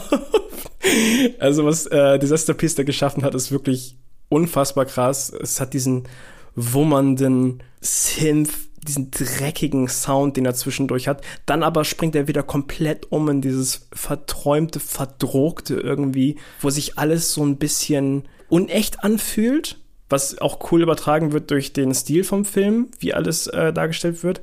Zum Beispiel ähm, so ein kleines Detail, dass man nicht wirklich festmachen kann, in welcher Zeit dieser Film Ja. spielt. Dieser Film hat keine Zeit. Normalerweise siehst du irgendwie Dinge in der Umgebung, wenn dir nicht Filme einfach direkt ins Gesicht hauen, so mit einer fetten Tafel, es ist 1980 oder was auch immer, dann erkennst du ja im Laufe des Films normalerweise, okay, die haben iPhones oder sowas, dann wird das nicht so alt sein, die haben die haben Röhrenfernseher, okay, dann wird das ganz schön alt sein. Aber bei einem It Follows zum Beispiel ist das so, dass absichtlich das so gemacht wurde, dass du dich nicht wirklich festlegen kannst, dass sich alles so ein bisschen weird anfühlt, weil du hast zum einen ähm, so eine Szene, wo ein Charakter auf so einem kleinen Mini-Kindle ein Buch liest, in so einer Muschelform. In Muschelform, Gleich- ja. Gleichzeitig gucken die Kinder aber auch einen Schwarz-Weiß-Film auf dem Röhrenfernseher mit Antenne. Dann Ja. hast du teilweise äh, Klamotten, die ganz klar aus den 80ern, 90ern kommen, aber dann auch neumodische Klamotten mittendrin. Dann hast du alte, so, also wirklich so Oldtimer-Autos, die aber komplett clean und, und neu aussehen, als müssten die aus der Zeit kommen. Und dann fahren aber auch mittendrin wieder komplett neuartige Autos um die, durch die Gegend. Das heißt, da werden irgendwie Zeiten zueinander gemischt, wo du dir wirklich dann echt nicht sicher bist, was überhaupt gerade abgeht. Und das wird halt so schön dann nochmal untermalt von so einem Soundtrack, der ähm, ja auch komplett schizophren teilweise ist. So. Ja, also ähm, die Bilder in Verbindung mit dem Soundtrack, die erzeugen so eine, so eine ganz entrückte, in der Zeit verlorene Stimmung. Und allein dieses Detail, dass man eben nicht genau sagen kann, in welcher Zeit das spielt, ähm, das, ich glaube, ist so wahnsinnig wichtig für den Film. Und das war so eine kluge Entscheidung, weil ich glaube, dass deswegen It Follows den Leuten so gut gefallen hat, den meisten Leuten zumindest. Also nicht nur, dass der wirklich ein paar sehr unheimliche Einzelszenen hat ähm, und die, die Prämisse geil ist, sondern ich glaube, ganz viele Leute springen einfach auf, auf dieses Gefühl an, dass du irgendwo quasi in so einem seltsamen Zwischenraum bist, dass du irgendwie so, so zwischen Zeiten schwebst und ganz konkret für die Figuren im Film, die sind ja ähm, in dieser seltsamen Übergangsphase zwischen Kindheit und Erwachsensein. Und da kommt irgendwie natürlich auch sofort der ähm, die Idee von von Sexualität, das erste Mal Sex haben ähm, ins Spiel. Und und ich glaube, dass da ganz viele Leute instinktiv und intuitiv drauf reagieren und dass es bei, bei den allermeisten Leuten deswegen sowas zum Schwing Schwingen bringt. Also ob man jetzt, ob man jetzt äh, nitpicky an den Regeln rummault wie ich ähm, oder ob man jetzt die eine Szene gruseliger findet als die andere oder sich fragt, okay, ja, kann denn das Monster irgendwie auch durch den, durchs Meer spazieren, wenn ich jetzt nach Japan fliege und so? Das sind ja Diskussionen, die, die wurden damals im Internet schon geführt, nachdem der Ja. Film losging. So kann man auch machen. Das macht, das finde ich cool, weißt du? ja, ja, ma- macht, macht auch Spaß, aber, aber ich, ich, ich glaube tatsächlich, ähm, das ist, das ist nicht das Wichtigste, was diesen Film ausmacht, sondern eben genau dieses, dieses unbestimmte Gefühl, dass du irgendwo schwebst. Und das kann ja auch Ja. was sehr, sehr Beunruhigendes haben, wenn du, wenn du das Gefühl hast, du verlierst so ein bisschen deinen Anker und deinen Halt im Leben. Und da, genau das passiert den Teenies. Und ich glaube, das, das stellt dieser Film perfekt dar. Und äh, deswegen ist die, die kreative Entscheidung, eben nicht zu sagen, wir sind im Jahr 1986 oder, oder 91 oder was auch immer, ähm, war absolut goldrichtig. Und ähm, das macht, glaube ich, einen Teil der Faszination von It Follows aus, ja. Ja, auf jeden Fall. Und das ist halt, wie gesagt, Soundtrack-technisch ist es für mich ähm, ein Filmsoundtrack der letzten Jahre, der mir am ehesten hängen geblieben ist. Da kommt vielleicht noch so ein Mad Max Fury Road oder sowas in, in Gedanken. Ähm, es sind einfach so ein paar Stücke, die mir, die sich für mich eingebrannt haben. Aber ansonsten, äh, also der, der Soundtrack von Disaster Piece ist einfach so fucking ikonisch mittlerweile. Also ähm, richtig, richtig, richtig krass. Also der, der Soundtrack an sich ist richtig geil und weil du es vorhin gesagt hast, ähm, irgendwie beim ersten Gucken, ich habe es gar nicht so richtig realisiert und beim zweiten Gucken dachte ich so, hä, wie kann ich das denn vergessen haben? Aber ähm, das ist wirklich erstaunlich und ich meine das nicht als Negativpunkt, im Gegenteil, das war eine ganz bewusste Entscheidung, wie sehr sich dieser Film an Halloween anlehnt. Also Ja, sowohl mega. was manche, was manche Szenen angeht und eben auch was den Soundtrack angeht. Also es gibt so ein paar von den von den Synthie-Stücken, wenn die losgehen, das könnte auch wirklich ähm, Deleted Track vom Halloween-Soundtrack von, äh, von John Carpenter sein. Also Der das Anfang passt einfach super geil. Ja. Also die erste Szene, da hast du dieses, dieses tiefe, wo man dieses Ja, ja, diese genau. Bassline und dann hast du ja diese hohen Töne, dieses din, din, din, din. Das Es ist einfach, ist es ist ja im original. Prinzip, es ist wirklich nur eine Hommage an Halloween, bloß halt neuartig und ein bisschen, bisschen gamey. Ein bisschen So. gamey. Ja. Ja. und ich, und das, das zieht sich ja auch in manchen Szenen fort. Also wenn, wenn Jay dann äh, in der, in der Schule aus dem Fenster Genau. äh, Schule sitzt aus dem Fenster guckt und dann kommt die alte Frau. Also das erinnert natürlich original an Halloween. Später rennt sie da von einem Haus zum anderen, um äh, den Nachbarn irgendwie zu retten. Das ist auch also eins zu eins aus dem ersten Halloween übernommen, als Laurie Strode da durch die Nachbarschaft rennt. Ja. Ähm, und das finde ich aber finde ich total cool und ich mag das und das ist so eine Form von, von Reminiszenz und sich an etwas anlehnen, was es vorher schon gab, die finde ich total schön und stimme, äh, stimmig und äh, ich, ich mag sowas, also sowas finde ich unendlich viel cooler, als wenn irgendwie, weiß ich nicht, so eine Straße sowas wie West Craven Street heißt oder so, ne? und ich denke so, ha, ha, ha. Haben wir gerade ja. erst, ne? So, weißt du, äh, oh. also da finde ich es echt schöner, wenn man sagt, okay, ich bediene mich ja an den filmischen Vorbildern und ich, ich wildere so ein bisschen in, im Genre und mache dann aber trotzdem noch was Eigenes draus und gebe der Sache so meinen eigenen Spin, meine eigene Handschrift. Ja. Und das macht It Follows ziemlich gut. Auch dieses langsame, schleichende, ähm, Stalker-mäßige, halt, was Michael Ja, Myers genau, normalerweise halt hat, jeden das wird da Fall. auch so krass übertragen, auch mit der Kameraführung. Und ähm, das, was du namentlich äh, meinst, das macht der Film zwar auch, weil äh, Jay ist ja die, ist die Ab ähm, Kurzform von Jamie tatsächlich, wie Jamie Lee Curtis. Und, Mm, äh, ja, okay. und Ja- Ja- Ja- muss man natürlich ist Background wissen, aber Jamie Lee Curtis hat eine Schwester namens Kelly und die Schwester von, äh, von Jays Charakter im Film heißt auch Kelly.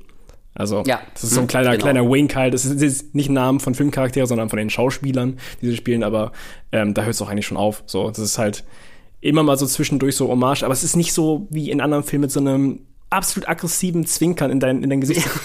That it, that it, the character Ja. heißt it way. Ja, schön gesagt, genau. Ja. ähm, da finde ich es auch wirklich cool. Muss ich gerade dran denken, weil wir gerade erst bei ähm, Stay Alive, glaube ich, drüber gesprochen haben. Das Charakter Ja, so, genau. so offensichtlich, also wirklich so unnötig viel auch so in die Richtung heißen. Ja. Ähm, genau, und weil ich gerade Kameraführung meinte, neben dem Soundtrack ist, ich liebe, liebe die Kameraführung in diesem Film. Und der Cinematographer, ich es ist immer so ein Wort, was super beschissen ist, in Deutsch zu übertragen, weil das heißt, glaube ich, tatsächlich, Cinematografie ist, glaube ich, einfach nur im Deutschen Kameraführung. Kameraführung, ja, ne? genau, Ja, ja. und das, klingt- ich finde aber Cinematography ist so viel mehr als nur Kameraführung. Was ich meine? Cinematography ist für mich dieses Ja, ja. ganze Design, dieses, dieses Grundbild, wie soll alles aussehen. Ich finde Kameraführung, das klingt immer so ein bisschen, als, als würde das so ein bisschen den ganzen Kram so ein bisschen runterreden. Das ist einfach nur jemand, der die Kamera führt. Das ist halt gefühlt echt deutlich mehr und ähm, der Mike Giulakis, ich hoffe, ich sage den Namen richtig, der die Kameraführung in ähm, It Follows gemacht hat, ist tatsächlich über die Jahre so mit meinem Lieblings-Cinematographer in Film geworden. Ich finde, man erkennt seine Handschrift so krass. Und ich liebe es, wie er Szenen gestaltet. Äh, er hat auch für Under the Silver Lake die Kamera gemacht, für, Ach, äh, ja, ja. für Split und Glass. Und für, ähm, muss man jetzt, also wir beide sind jetzt nicht der, die größten Fans von dem Film, aber Us von Jordan Peele hat er auch die Kamera gemacht. Der sieht auch unfassbar fantastisch aus. Ist ein wirklich schöner Film. So. Deswegen, ich, ich liebe einfach die, die Kameraführung in It Follows. Und ich finde es auch so cool, wie das mit eingebunden ist, diese Grundidee von diesem Ding. Dass die Kamera sich die ganze Zeit so ganz langsam um so einen Punkt dreht. Da gibt es einige Szenen, wo die, wo die Kamera wirklich wie auf so einem Stativ ist und es dreht sich 360 Grad, aber ultra langsam und das teilweise mehrfach. Das heißt, wenn dieses Vieh quasi auf jemanden zuläuft und du siehst es ganz kurz irgendwo an so einer Kante vom Bildschirm und die Kamera dreht sich aber weg von dem, fühlt sich das so ganz leicht unangenehm, weil du hast das Gefühl, während du nicht mehr hingucken kannst, läuft dieses Ding weiter auf dich zu. Und dann nach so 20 Sekunden, wenn die Kamera wieder in den Punkt ist, siehst du halt, das Ding ist noch näher dran und drehst es weiter weg. Das äh, löst so ein ganz komisches Gefühl in einem aus und das finde ich einfach finde ich aber ganz ganz geil. Gerade das, Also- das Intro von dem Film, wo man Ja. offensichtlich sieht, dass der Charakter Angst hat und sieht, dass etwas wohl langsam auf ihn zuläuft, also auf sie. Aber du siehst es halt nicht, weil die Kamera damit immer so ein bisschen spielt. Ja, also äh, ich glaube auch, dieser Film hätte in seinen gruseligen Momenten nur halb so gut gewirkt, wenn da nicht so ein absoluter Profi an der Kamera äh, gestanden hätte. So deswegen meine ich ja nicht nur der Soundtrack, sondern auch die Bildgestaltung, die Bildführung und eben wie das beides in Kombination miteinander wirkt. Ja. Das macht, glaube ich, diesen Film so einzigartig. Deswegen lass uns doch mal über die gruseligen Szenen tatsächlich sprechen, denn davon hat der Film ja nun einige mit einer, wir haben es gerade schon kurz angedeutet, für mich ist es so die Überszene, das ist der eine große Ja. Schockmoment im Film, der so ein bisschen einen ganz kleinen Legendenstatus bekommen hat. Es ist nämlich der der Tallman, also die das Element, dass sich öfter mal so Figuren aus dem Bildschirmhintergrund ähm, unserer Hauptfigur Jay nähern. Das wird ja relativ früh etabliert und man fängt dann als Zuschauer an, sehr schnell den ganzen äh, Bildschirmhintergrund so abzuscannen mit den Augen, ob sich da irgendjemand bewegt, irgendjemand näher kommt. Das hat mich so ein ganz kleines bisschen eben an, wir haben es vorhin auch schon mal gesagt, an Paranormal Activity erinnert. So dann wird, also spätestens mit Teil 2 wirst du ja irgendwie echt drauf trainiert, echt zu gucken, ob sich irgendwas im Bildschirmhintergrund bewegt oder ob da was Gruseliges ist, was du noch nicht sofort gesehen hast. Und das macht It, ähm, It Follows ja auch immer wieder. Aber die unheimlichste Szene ist ohne Frage die, in der der Tallman, ein wirklich sehr groß gewachsener Typ mit, mit so dunklen, eingefallenen Augenhöhlen, auf einmal hinter einer der Freundinnen von Jay im offenen Türrahmen auftaucht, nachdem alle dachten, wie da wäre niemand. Ähm, und auf, ja, und auf einmal kommt dieser Typ aus dem Dunkel des Bildschirmhintergrundes, dr drückt sich so an der Freundin vorbei, muss auch den Kopf einziehen, weil er so groß ist und äh, dringt dann so in das Zimmer ein und Jay folgerichtig fängt auch zu schreien und, äh, und rennt weg. Und ich weiß wirklich noch, als ich die Szene zum ersten Mal gesehen habe, da hatte ich genau diesen Effekt, den ich vorhin beschrieben habe, dass wirklich so mein Magen in die Kniekehlen gesackt ist, weil ich das so unfassbar unheimlich fand. Also ich meine, gut, das ist ja wie die alte Frage, so was Jumpscares angeht, ob man das jetzt gruselig findet oder nicht, ob man sich von sowas erschrecken lässt oder nicht, ob man es nervig findet oder nicht. Und jetzt so nochmal bei der Sichtung, auch Ed Follows hat ein paar richtige Jumpscares, also im Sinne von, dass Ja. es ganz ruhig ist. Äh, ziemlich am Anfang, als Jay zum Beispiel irgendwie im Bad steht und sich da irgendwie begutachtet und auf einmal knallt von außen volle Kanne so ein Ball an die Fensterscheibe. So, das ist schon, so, das, das sind so diese kleinen Spitzen, so, ah, die kann sich auch mit Follows nicht verkneifen. Aber die Tallman-Szene, die funktioniert nicht so wie ein klassischer Jumpscare, weil ähm, nicht irgendwas ganz, ganz schnell und ganz, ganz plötzlich und vor allem im lauten Sound äh, passiert. Weißt, weißt du noch, wie, wie du reagiert hast? Wie hast du diese Szene, Szene empfunden? Ich weiß jetzt nicht mehr, wie es bei mir zu Hause war, als ich ihn geguckt habe, aber ich fand die Szene wirklich mit das Gruseligste, was ich jemals in dem Film gesehen habe, weil ich habe wirklich innerlich halt Angst gespürt. Und jetzt nicht wie bei einem Jumpscare, wo ich mich einfach erschrecke und dann bin ich ganz kurz genervt, dass ich mich gerade erschrocken habe, Ja, sondern genau. ähm, ich habe wirklich, wirklich Angst gespürt. Und das ist halt nicht so einfach, finde ich, dass ein Horrorfilm dieses pure Element der Angst bei einem auslöst, zumindest bei mir halt. Ähm, aber diese Szene hat es eindeutig geschafft und auch als ich im Kino saß, weiß ich noch, wie ich mich so irgendwie in diesen Sitz reingebohrt habe, weil die Kombination aus dem Bild, und ich glaube, da hatten wir schon mal drüber geredet, dass die Musik so leicht versetzt einsetzt. Also Ja. du hast erst, dass die Musik anfängt mit diesem so ein gleiches Rankriechen und dann siehst du ihn aber schon so nach der Musik langsam auch so reinkriechen in diesen Raum. See? Everything's okay.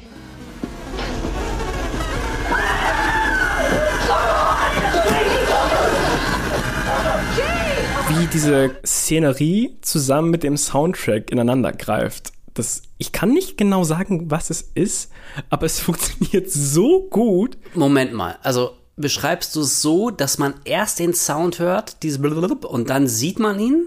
Denn ich glaube, dass es genau andersrum ist. Nee, andersrum, ne? Anders war es. Erst Genau. und dann kommt der Sound. Und äh, ich glaube, und, und das ist die Erklärung dafür, warum diese Szene so wahnsinnig gut wirkt und äh, das ist ein starkes Argument gegen diese ewige Jumpscare-Kacke, weil ähm, das, das Auge Informationen schneller verarbeitet als das Ohr. Ja, so, ja. also du siehst was und, und also sofort reagiert dein Gehirn auf irgendwas, was du siehst. Und, und übers Ohr, das dauert einfach so ein bisschen länger, bis du dann eine Information verarbeiten und zuordnen kannst.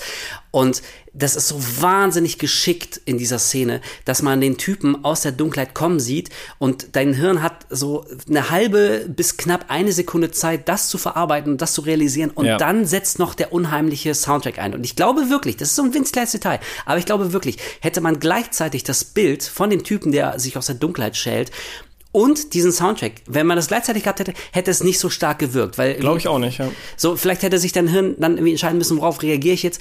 Und das war so ein Geniestreich, den erst kurz zu zeigen und während dein Hirn noch verarbeitet, was gerade sieht, dann kommt dieser unheimliche äh, Soundtrack. Das finde ich super geil und deswegen ist das auch meine absolute äh, Lieblingsszene im Film und völlig zu Recht ähm, ist die legendär. Ein bisschen schade ist, der Schauspieler, der den Tallman gespielt hat, der war ein Teil des äh, weltgrößten Zwilling, äh, Zwillinge-Duos. Also es waren so, so Zwillinge, die beide so riesig groß waren. Ähm, Der ist mittlerweile aber vor ein paar Jahren auch schon gestorben. Der weilt also leider nicht mehr unter uns. Aber ähm, also auch wenn man seinen Namen jetzt vielleicht nicht so äh, äh, parat hat und äh, sein Gesicht nicht unbedingt zuordnen kann, aber ähm, er hat auf jeden Fall dem Horrorgenre eine, eine absolut großartige, meisterhafte, schlimme Gruselszene geschenkt. Und das ist die Tallman-Szene. Genau, Mike Lanier heißt die übrigens. Richtig, Ich habe nochmal genau. nachgeguckt. Ja. Und ich finde es auch schön, dass sie da wirklich jemanden genommen haben, der auch so groß ist und das nicht irgendwie so CGI-mäßig irgendeine Mhm. Kreatur da reingehauen haben. Es ist gruselig genug, dass seine Augen irgendwie CGI'd wurden, dass da noch so ein komischer Effekt drüber ist. Wahrscheinlich in Verbindung mit Make-up. Ähm, das wirkt alles so ganz uncanny und unangenehm einfach. Er, er wirkt einfach out of place. Er wirkt halt zu groß für diesen Ja. Raum und alles an dieser Szene ist eklig. Genau, das, was du meinst mit dem versetzten Ton, das habe ich gerade verdreht. Also natürlich erst, man sieht, man sieht ihn und dann kommt die Musik. Und das Musikstück habe ich immer am ehesten so beschrieben zu Freunden, wenn ich darüber geredet habe, wie so eine, wie so eine Spinne, die langsam vor deinem Gesicht Ja, runterkrabbelt das ist ein gutes Bild. das, das so, ich habe irgendwie immer das Ge Gefühl von so Spinnen, die irgendwo in vielleicht auch so einer Masse einfach irgendwo an so einer Wand runterkrabbeln und du kannst nichts machen. So, so fühlt sich das an, wie dieser Soundtrack so eingespielt wird. Dieses, dieses Klirren.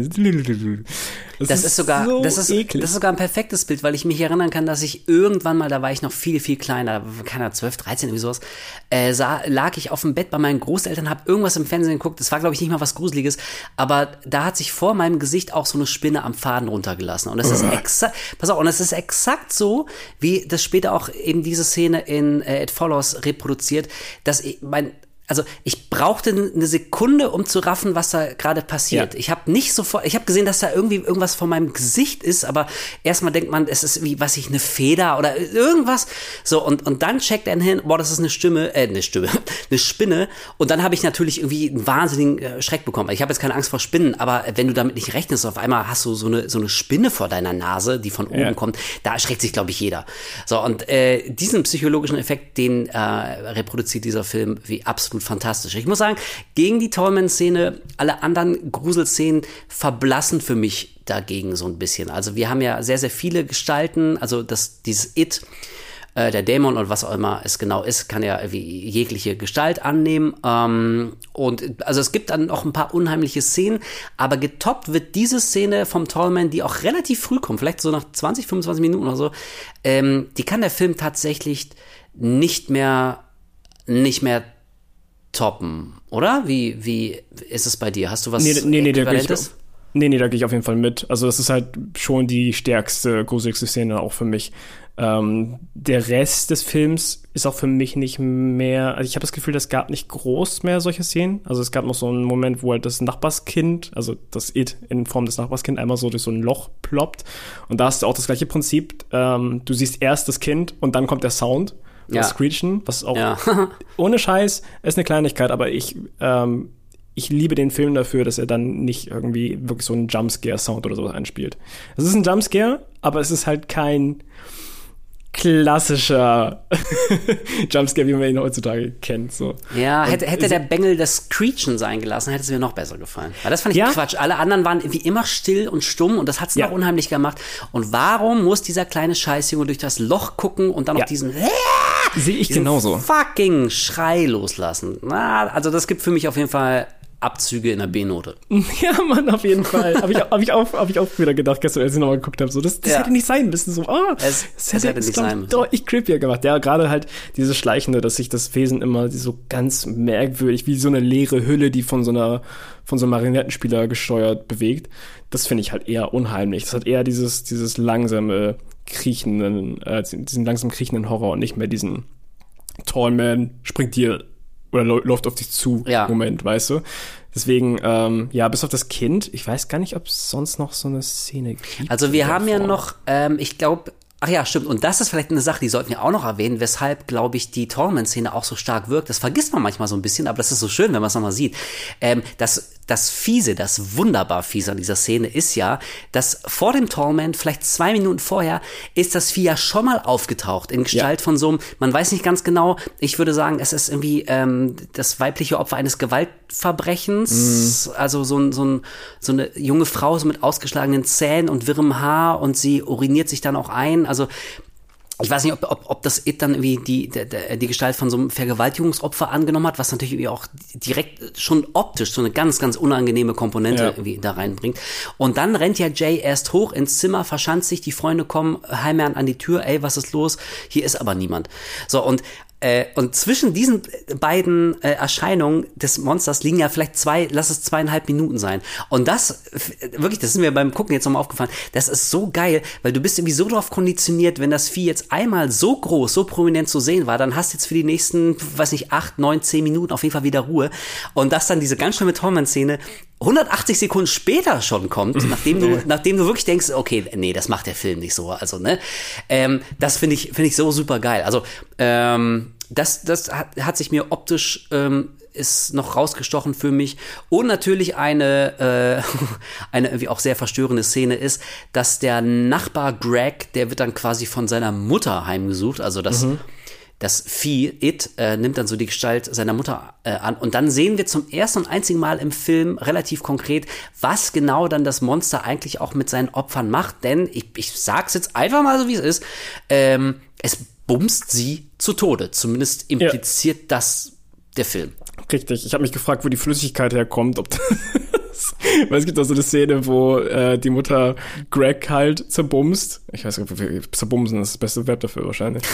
ähm, und sie hat dabei irgendwie so, das sieht fast aus wie, wie Sperma oder sowas oder wie so Lubricant, was an, an den beiden Ja, ja, Armen ja. von den beiden ist. Ich habe keine Ahnung, wo, dieses her, wo das herkommt, ob das einfach nur reingeschmissen wurde, um es irgendwie eklig, weird aussehen zu lassen. Ja. Aber ja, es ist, ähm, es scheint wohl auch beim Killen halt irgendwie sexuell äh, übergriffig auf die Leute raufzugehen quasi so. Ja, und das passt natürlich irgendwie zu allem, was wir bislang von dem Monster wissen, nämlich, dass es ja auch über Sex ähm, übertragen wird. Und Ja. also das, das ist so eine, so eine Komponente, die, die fand und finde ich nach wie vor so richtig schön verstörend. Also das hätte nicht sein müssen, das Vieh hätte auch einfach nur töten können. Und Jeff ganz am Anfang sagt ja auch zu Jay, wie don't let it touch you. Also ich habe das immer so ähm, äh, so für mich wahrgenommen, dass wirklich eine Berührung des Viehs ausreicht. Also das ist das ist nicht wie so ein unsterblicher Stalker-Serienkiller, der dich dann erwürgt oder mit einer Machete erdolcht oder so, sondern ich habe das immer so interpretiert, dass wirklich eine Berührung schon reicht. Don't let it touch you.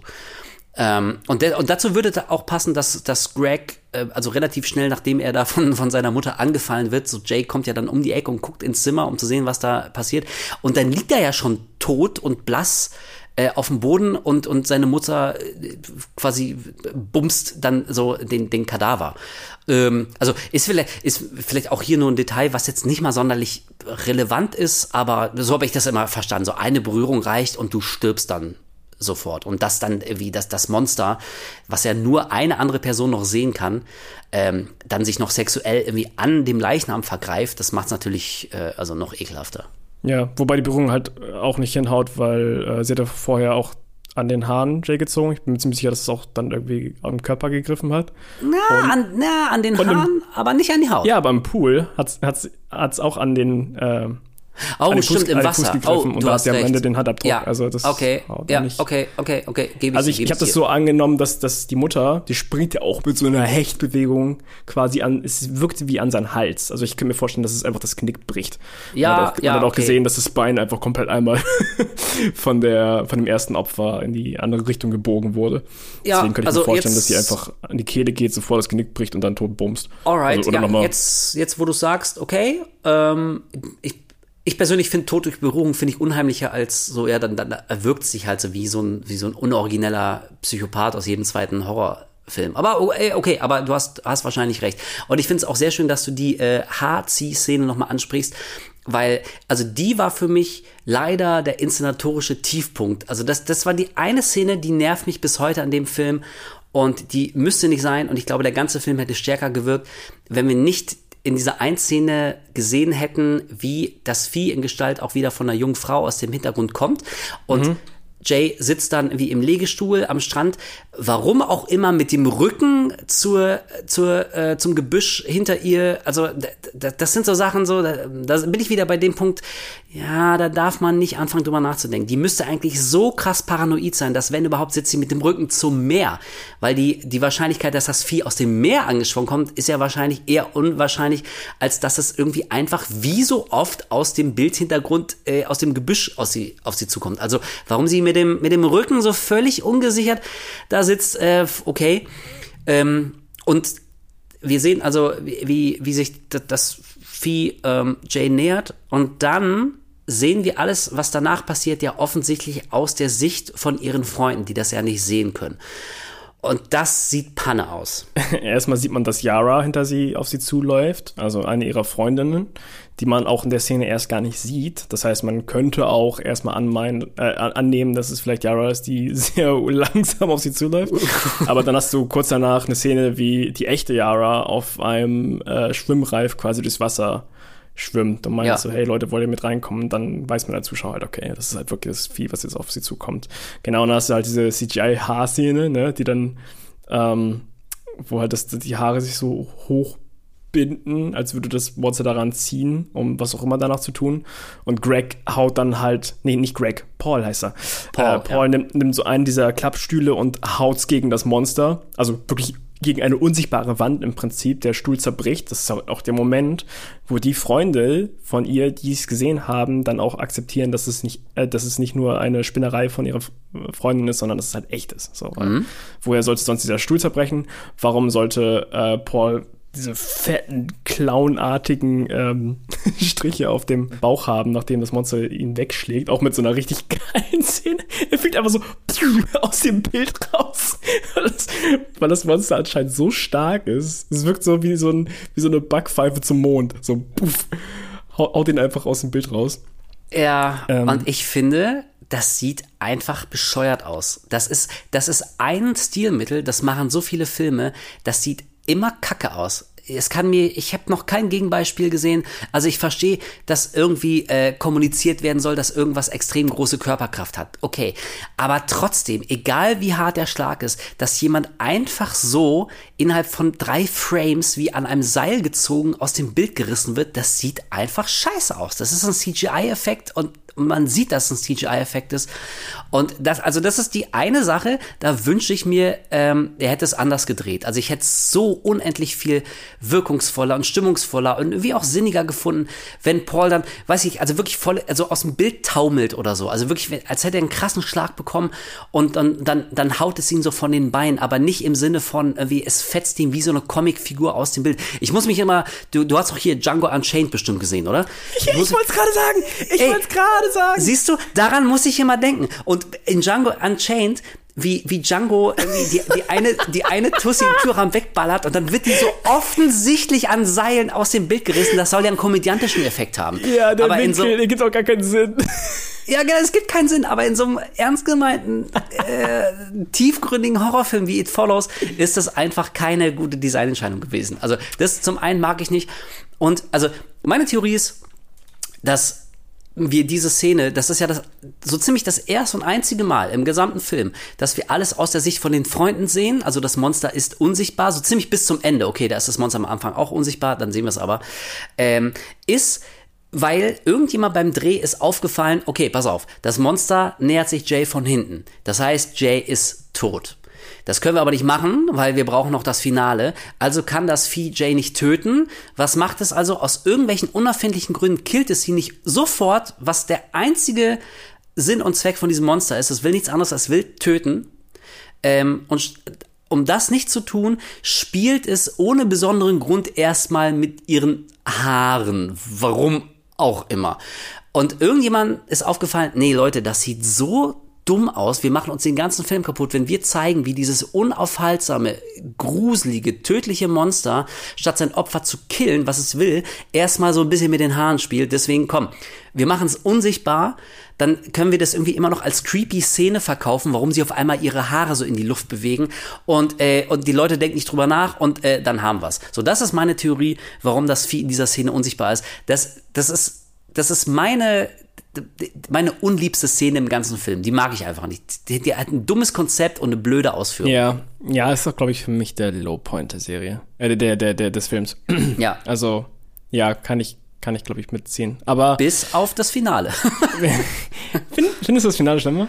äh, ich finde das Finale ziemlich panne, ja. Ja, okay, das hast du schon oft gesagt. Also ich finde halt die Erklärung von dem Regisseur ähm, an der Stelle eigentlich voll okay, dass er halt, er wollte halt, dass es, dass es dämlich wird. Er hat an so ein Scooby-Doo-artiges Finale, hat er halt gedacht. Genau, wir, Äh, wir reden jetzt wirklich vom Finale im Swimmingpool, ne? Genau, ja. Ja, ja, exakt. Genau, also die Idee von den ähm, Kids ist halt irgendwann so, ey, pass auf, nachdem Greg auch jetzt gestorben ist, ähm, wir müssen uns einfach irgendwas ausdenken. Wir können nicht immer weiter irgendwie umherlaufen und hoffen, dass das, dass das Ding halt uns hier erwischt, sondern wir überlegen jetzt, wie wir es vielleicht töten könnten. Und dann kommen die Kids halt auf die Idee, dass sie in ihre, ist das eine alte Schule von ihnen? War es, glaube ich, ne? Ein altes, altes Schulgelände von ihnen Ich quasi. glaube, dass ja, ja, da das ist, das ist die. Schulschwimmhalle. Ja, und dann in die Schulschwimmhalle gehen, um ähm, Jay als Lockvogel quasi für das Monster in den Pool zu packen, zu warten, bis es ankommt, es dann mit einem Tuch abzudecken, damit die anderen es sehen können, es anzuschießen, damit es in den Pool fällt und dann mit Elektrogeräten, die sie reinwerfen, zu töten. Das ist der Plan von ihnen gewesen. Ja, und wie du schon gesagt hast, also das weiß ich auch, das habe ich im Interview gelesen, ähm, dass David Road Mitchell gesagt hat, das ist, das ist der dümmste Plan ever. Das ist Ja, wirklich genau. so, Teenies sind auf so ein Scooby-Doo-Ding gekommen. Und also auf der einen Seite, ich bin ein bisschen zwiegespalten, auf der einen Seite finde ich es ganz sympathisch, ähm, dass der, dass ihm klar ist, dass wir hier nur Teenies sehen und nicht irgendwelche ähm, Kampfveteranen, die, die sich irgendwelche Taktiken und Überlebenstechniken zurechtgelegt haben und aus so einer Situation locker rauskommen, äh, sondern die, die wissen irgendwie auch nicht ganz genau, was sie machen sollen und kommen auf, auf einen schwachsinnigen Plan. Also finde ich von der Idee her ganz nett. Ich weiß aber nicht, ob sich der Film wirklich einen Gefallen damit getan hat, zu sehen, wie Teenies einen dummen Plan in die Tat umsetzen, um ein Monster zu fangen. Allerdings, pass auf, ich würde gerne noch mal einen Schritt zurückgehen, noch mal Ja. ganz kurz einmal zurück zu dieser zu der Szene am Strand und, ähm, und den Haaren. Weil dazu passt auch so ein bisschen diese eine Szene, über die auch einige Leute gestolpert sind und ich bin einer davon, als man nämlich sieht, wie die Kreatur irgendwann oben auf dem Dach eines Hauses steht, nackt und Jay einfach nur hinterher guckt. Und da haben viele Leute und unter anderem auch die, die Person, mit der ähm, ich das nochmal geguckt habe, äh, meinte, er ist doch völlig klar. Diese, dieser Dämon, der spielt erstmal mit seinen Opfern. Also er will Genau. sie eben nicht direkt töten, sondern möchte ihnen erstmal so ein bisschen, bisschen Angst machen und Ja. sie psychologisch quasi zerrütten. Würdest du sagen, das ist die Erklärung für dieses manchmal etwas seltsame und nicht ganz nachvollziehbare Verhalten des Monsters? Ja. Gut, dann haben wir das. Würdest du sagen, nein? Nee, äh, nein, nein, nein, ich, also das, ja, das ist wieder so der Punkt. Das ist für mich die einzige Erklärung, die halbwegs Sinn ergibt, weil sonst Ja. manche Szenen, wie zum Beispiel das auf dem Dach, äh, einfach, einfach albern sind. Und äh, ja gut, ich weiß nicht, ob ich das dem Film vorwerfen kann. Es ist nun mal so, wie es ist. Und vielleicht ist das so der Modus operandi des Films, auch wenn es keiner sagt. Also da rieche ich so ein bisschen, ähm, ja, man legt sich da irgendwie eine Erklärung zurecht, damit man das irgendwie alles in die Dramaturgie reingequetscht kriegt. Aber wenn mir der Film das nicht sagt, dann äh, ist das irgendwie, ist das eher mal, erstmal nur mein, mein Headcanon. Ähm, aber selbst wenn, dem so sein sollte, und das ist wie so oft einfach eine geschmäcklerische äh, Frage, aber ich finde, das finde ich einfach lame. Das gefällt mir nicht. Ich, es muss nicht jedes scheiß Monster, muss nicht Pennywise der Clown sein, der die Kinder irgendwie erstmal psychologisch quält. Warum ist das nicht einfach ein Vieh, was nichts anderes will, als zu töten? Und das arbeitet sich quasi die, die Kette bis zum ersten runter und killt. Warum fängt das auf einmal mit so komischen Psychospielchen an? Ja, was, hat, was, was hat denn dieses Vieh gewonnen, wenn, wenn es den Leuten irgendwie erstmal mehr Zeit gibt, als, äh, als es sein müsste, um sie zu töten? Ich dachte, das Vieh will, das Vieh will töten. Es hat, es, es denkt nicht nach, es hat keine, keine, keine Gewissensbisse, es ist nicht, es ist nicht dumm, aber es ist irgendwie auch nicht, also ich habe das nie so verstanden wie, wie ein Vieh, was, was so clever ist, dass es irgendwie, um sein eigenes Ego zu befriedigen, erstmal zeigt, wie intellektuell überlegen es den seinen Opfern ist und dass sie deswegen irgendwie erstmal psychologisch quält. Das ist doch nicht fucking Jigsaw. Also das ist eine Erklärung, fand ich damals lame und die, die mag ich einfach nicht. Ich sehe deinen Punkt, aber Hugh hat auch am Anfang gesagt, dass das Wesen halt auch nicht dumm ist. Es ist Ja, nee, genau, es ist nicht genau, es ist nicht dumm und ähm, ich würde es jetzt einfach so zusammensetzen, es hat vorher an dem Strand diesen Killversuch gestartet, hat gesehen, okay, es sind einfach zu viele Leute um sie herum und deswegen wartet es einfach und geht nicht direkt ins Haus rein, wo alle zusammen schlafen mittlerweile, sondern es, vielleicht wartet es doch einfach auf dem Dach, bis sie losfahren, weißt du? Vielleicht ist, es ist schon ganze Zeit da und es wartet einfach auf dem Dach. So. Aber äh, also in der, in der Szene mit dem Tallman waren auch alle um sie rum. Als sie Ja, da genau. Da, war. also Ihre da, ganzen da Freunde hat halt waren nämlich da. zweimal probiert, mit dem Strand zusammen irgendwie direkt drauf zu gehen. Ja Und gut, aber sie ist ja, aber, aber, aber sie ist ja da nur weggerannt. Es ist ja nicht so, dass die Freunde Ja. sie da verteidigt hätten. Sie wäre nur, sie ist ja nur weggerannt. Ey, auch hier wieder so, okay, es ist eine unheimliche Szene. Also, ne, kann man sich jetzt irgendwie drüber streiten, ob man das unheimlich findet oder nicht. Aber also, es ist ja klar, was der Regisseur damit wollte. Erstmal eine unheimliche Szene schaffen. Und die meisten Leute, glaube ich, finden sie auch unheimlich.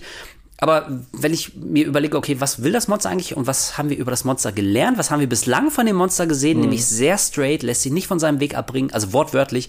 Da finde ich solche Sachen, äh, also da, da knirscht es einfach für mich und da sehe ich, dass jemand einfach also es war ihm wichtiger, eine gruselige Szene in den Film einzubauen, als wirklich logisch und, und kohärent das Monster so zu zeigen, wie es bislang gezeigt wurde. Ja, okay, das Und, stimmt äh, schon. Da kann ich, kann ich mitziehen. Verstehe ich auf jeden Fall So, den Punkt. ja. Aber weißt du, weißt, aber du, welche, okay, aber ja. Weißt du, welche Form es angenommen hat auf dem Dach? Äh, war das da schon ihr Vater? Nee, es war ihr Opa. Ihr Opa? Ah, Man, man okay. sieht zwischendurch im Hintergrund immer mal ähm, Familienfotos. Ja, ja, ja, sieht genau. man ja die Mutter zum Beispiel auch nie ganz. Man sieht nur in Ja. einer Szene ähm, zwischen den ganzen Shots, wo man nur den Hinterkopf von ihr sieht, sieht man einmal ihre Augen, aber auch noch verschwommen, so quasi so die, die Hä- Hälfte des, des Mhm. Gesichts so von, von der Mitte nach oben. Ähm, und man sieht aber zwischendurch immer mal so Familienbilder, die entweder an ihrem Spiegel hängen, also an Jays Spiegel, oder halt im Wohnzimmer, so ganz Genau, komisch, ja, ja. schief aneinandergereiht. Und da sieht man unter anderem einmal einen Close-Shot von Jay als Kind äh, mit ihrem Opa und ihrer Oma. Und Okay, ähm, ja. das, das ist tatsächlich dann die Form ihres Opas, als, als er auf Okay. dem Dach steht. Und äh, genau, wie du schon meinst, das Bild von dem Vater sieht man einmal. Da ist auch so, ich finde es ganz interessant, ich, man hat das Gefühl, dass die Familie wohl vorher schon so einen Schicksalsschlag irgendwie abbekommen hat. Man weiß nicht wirklich, was mit dem Vater passiert ist. Ist er gestorben, würde ich jetzt einfach mal annehmen, oder hat er irgendwie irgendwas Übles getan, was die Familie ähm, vielleicht irgendwie in den Wahnsinn getrieben hat, weil die Mutter ist auch ziemlich offensichtlich eine Alkoholikerin. Also zumindest wird das so übermittelt vom Film. Es stehen überall immer leere Flaschen. Man sieht, wenn man sie auch nur im Hintergrund sieht und Genau. mit dem Hinterkopf sieht man, dass sie immer ein Glas Wein oder sowas trinkt, auch schon früh Ja. am Morgen.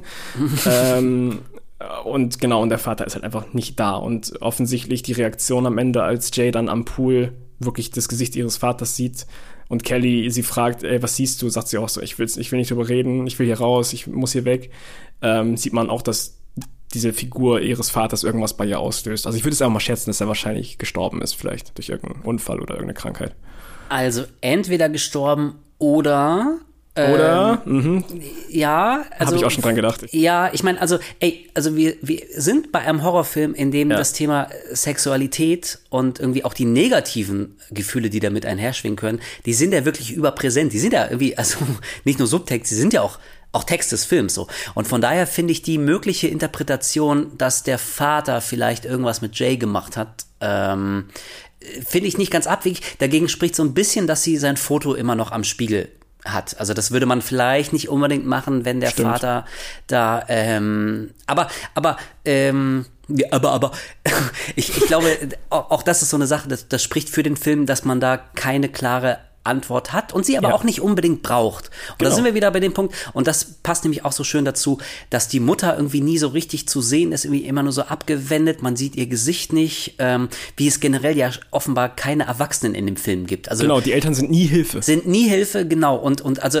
Erwachsene spielen in diesem Film nicht wirklich eine Rolle. Also manchmal fühlt es sich so an, als wären die Kinder so in ihrer eigenen, in ihrer eigenen Realität gefangen, also in ihrer eigenen Bubble.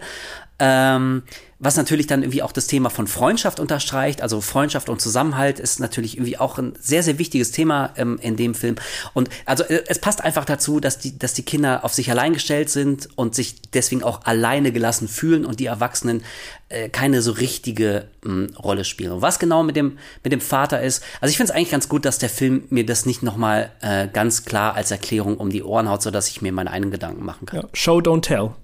Das Genau, halt Showdown. echt- Ich, ich glaube nur, das ist mir nämlich zum Beispiel auch aufgefallen, beim ersten Mal, ich habe nicht gerafft, dass es ihr Vater ist. Das hat mir dann irgendjemand, als ich den Oh, Film echt? gesehen habe, ja, das hat mir dann, ja, weil ich habe gar nicht, ich muss zugeben, ich habe jetzt gar nicht so sehr auf das Gesicht auf diesem Foto da äh, geachtet und deswegen, ähm, also ich kann mir vorstellen, dass, dass dieses Element, das am Ende die Kreatur ähm, die Gestalt ihres Vaters annimmt, dass die nicht bei absolut jedem ankommt und deswegen vielleicht auch so ein bisschen verpufft. Also äh, das ist so eine, das dachte ich auch beim Gucken jetzt wieder, irgendwie, ähm, das hat jetzt nicht so die Wirkung und den Impact, den es eigentlich haben müsste, wenn die Kreatur final aussieht wie ihr eigener Vater. Irgendwie weiß ich auch nicht. Vielleicht hätte sie anders reagieren müssen oder, oder man hätte es noch ein bisschen klarer machen müssen. Ich bin mir nicht ganz sicher, aber ich glaube, das ist so eine Sache, ähm, das, das hat nicht ganz die Wirkung, die es haben könnte. Ja, gut. Also ich bin der Meinung, ich habe es eigentlich ähm, beim ersten Mal schon so wahrgenommen, weil irgendwie dieser Close-Shot auf, auf das Foto schon sehr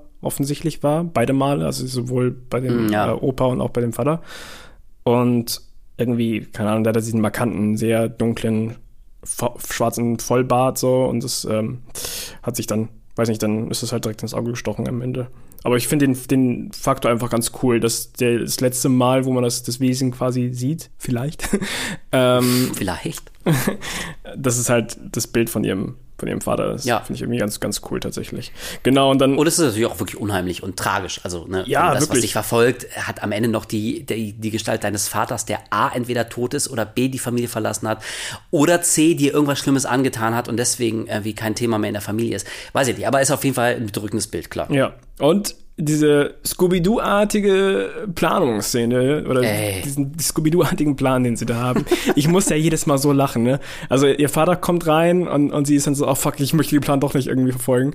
Und dann nimmt er einfach, oder man sieht halt nicht ihn, aber man sieht, dass so ein Fernseher einfach anfängt zu fliegen und, wird, wird halt auf äh, Jay geschmissen.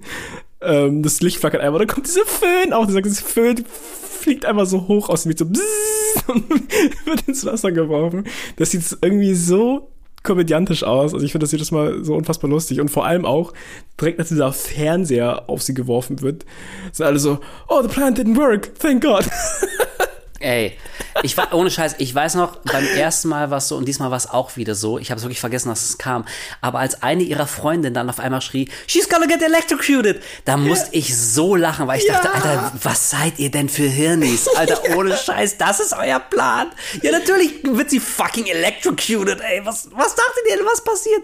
Es war alles, ja, ähm, da, bin ich wieder bei dem Punkt, dass ich nicht weiß, ob das dem Film wirklich gut getan hat. Also ich, so spontan habe ich dir jetzt auch kein geileres Finale anzubieten, aber vielleicht hätte es eins gegeben, wenn man sich mal andere Gedanken gemacht hätte. Also das äh, war nicht das Ruhmesblatt des Films. Und diese kleine Szene, als dann endlich irgendjemand ein Tuch über das Monster wirft, damit alles sehen können, da dachte ich mir, ey Leute, ihr habt doch wirklich immer genug Zeit zur Vorbereitung. Es ist doch nicht so, dass das Vieh rennt, es kann auch nicht teleportieren. Das heißt, mit dem Auto um, um vollen Benzintank kommt ihr in ein paar Stunden, kommt ihr also hunderte von Kilometern weit, wenn ihr denn wolltet.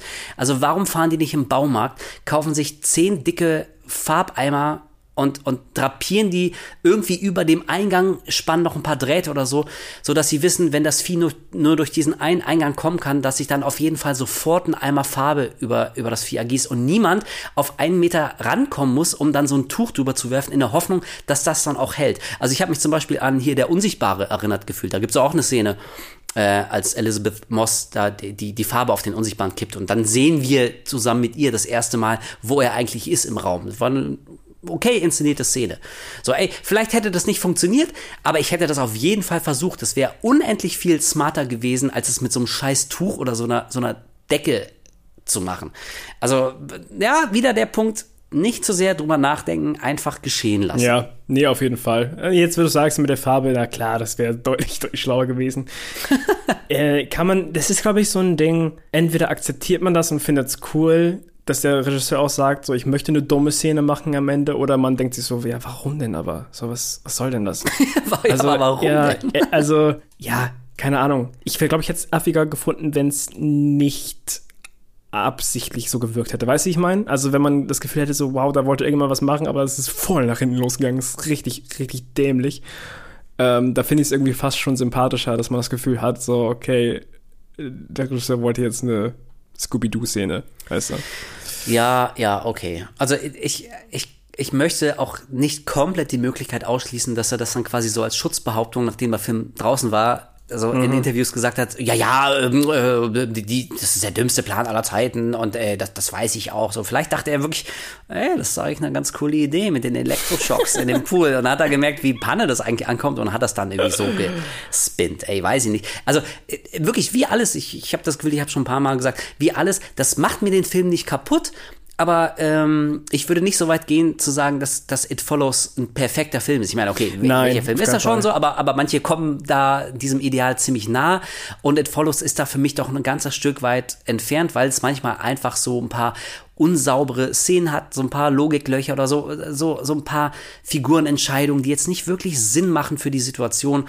Ähm, und das Finale gehört für mich auf jeden Fall dazu. Auch, wie auch so ein, so, so ein kleines Detail irgendwie, da gibt es bestimmt eine Erklärung, die man sich zurechtlegen kann, aber also wenn man sieht, wie das Vieh durch, ähm, durch Pistolenschüsse nicht gestoppt werden kann in der, in der Strandszene und dann sehen wir aber später, wie das Vieh durchaus gestoppt werden kann, so im Pool, weil eine Kugel in seinen Kopf dringt. Also eigentlich ist es unsterblich und unverwundbar, es sei denn, es wird im Kopf getroffen. So, da, das, ah, es, es, es hakt so ein bisschen. Die Sachen wollen nicht ganz zusammenpassen und manchmal fühlt sich so an, als bräuchte er jetzt irgendwie einfach eine schöne, sta- starke Szene und er möchte das Bild haben, wie sich so literweise Blut in den Pool ergießt. Was ja auch cool Ah, das aussieht. Sieht so cool aus. Es sieht, es sieht cool aus, aber ich an Jays Stelle zum Beispiel, ich wäre gar nicht so nah an den Rand gekrabbelt, um zu gucken, ob das Vieh wirklich tot ist, weil irgendwie dann kommt ein Arm rausgesprungen und In zerrt jedem sie unter Wasser. Horrorfilm, ja.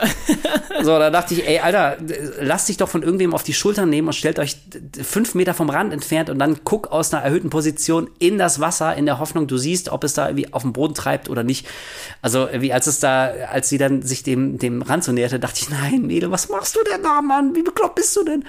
Ja. Und was, was sagst du ganz am Ende? Wir sehen ja, wie ähm, Jay mit Paul dann Händchen hält und im Hintergrund natürlich ganz weit entfernt, in 30 Meter Entfernung, sehen wir, wie irgendeine Person ähm, auf dem Gehsteig zwischen ihnen laufend sich ihnen langsam nähert. Also glaubst du, der Dämon ist besiegt oder geht alles weiter? Genau, also ähm, um nochmal einen Schritt zurückzugehen, Paul bekommt ja endlich seinen Wunsch und kann mit Jay schlafen. Also er steht ja schon seit Ewigkeiten auf sie und es schlägt auch andauernd Yes. davor, dass, dass sie ja ihn auch wählen könnte und er passt dann einfach auf.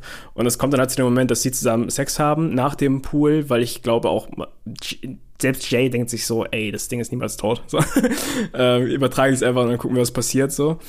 Ähm, und Paul fährt dann ja auch noch umher und sucht nach Prostituierten, um das Genau. auch noch weiterzugeben für den Fall der Fälle, dass er es jetzt doch hat. So, das heißt, selbst er ist sich auch jetzt nicht so sicher.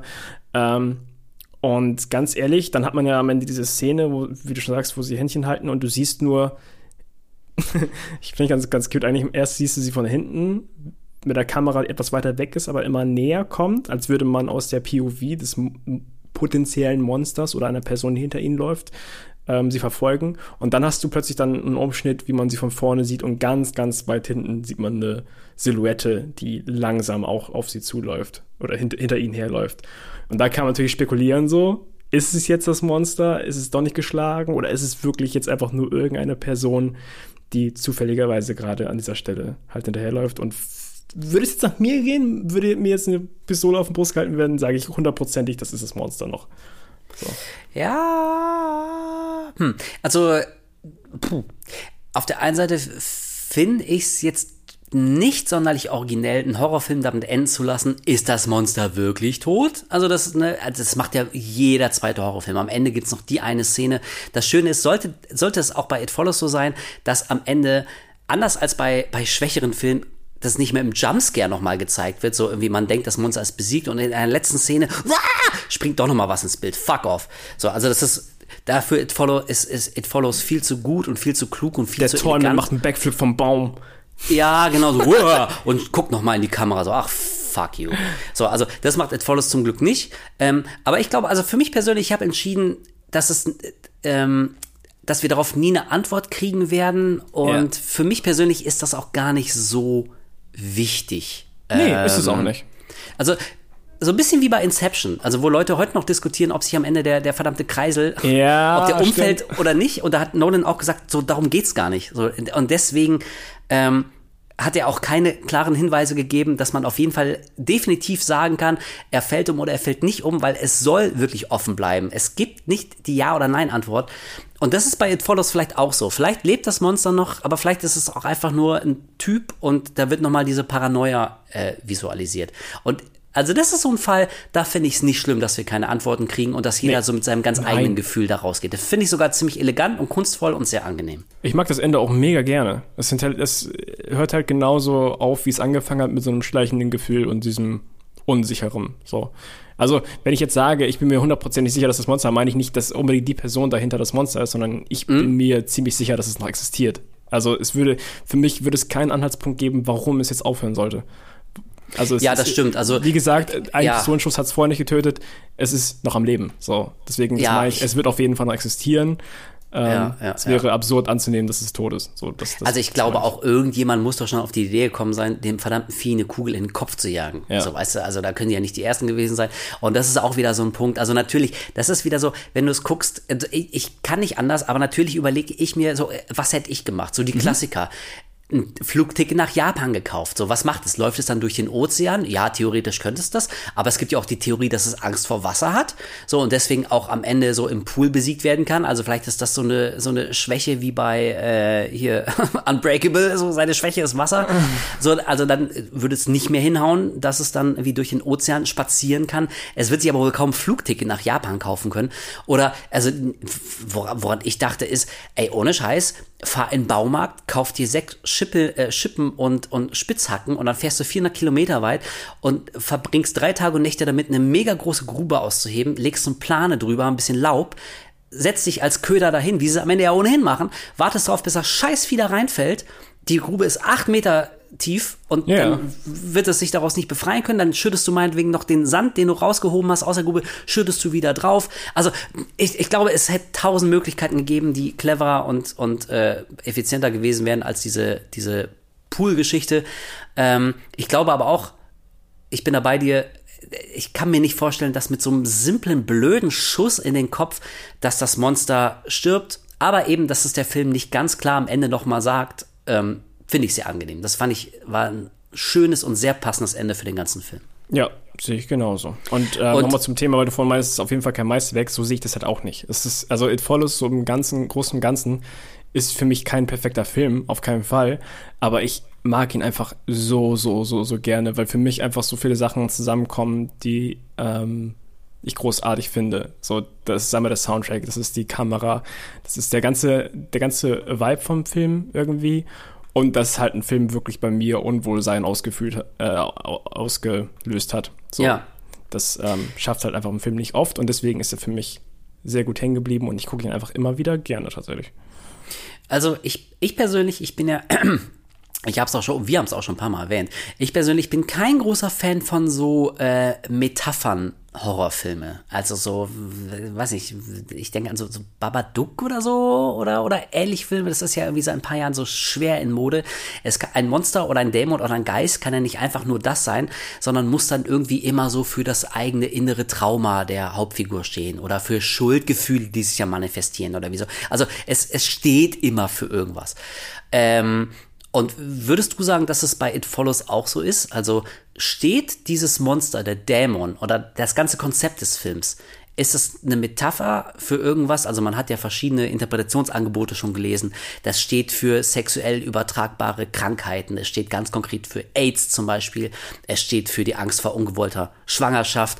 Sehe ich überhaupt siehst, nicht. Siehst du da auch so eine Lesart? Nee, überhaupt nicht. Ich weiß nicht warum, aber wirklich gar nicht. Ich habe das auch nie verstanden, wenn Leute da so stark drauf eingesprungen sind, weil ich habe das Gefühl, würde der Film darauf abzielen, würde er das viel, viel stärker thematisieren. Klar ist Sex ein großes Thema, aber es wirkt nicht wie der Hauptpunkt vom Film.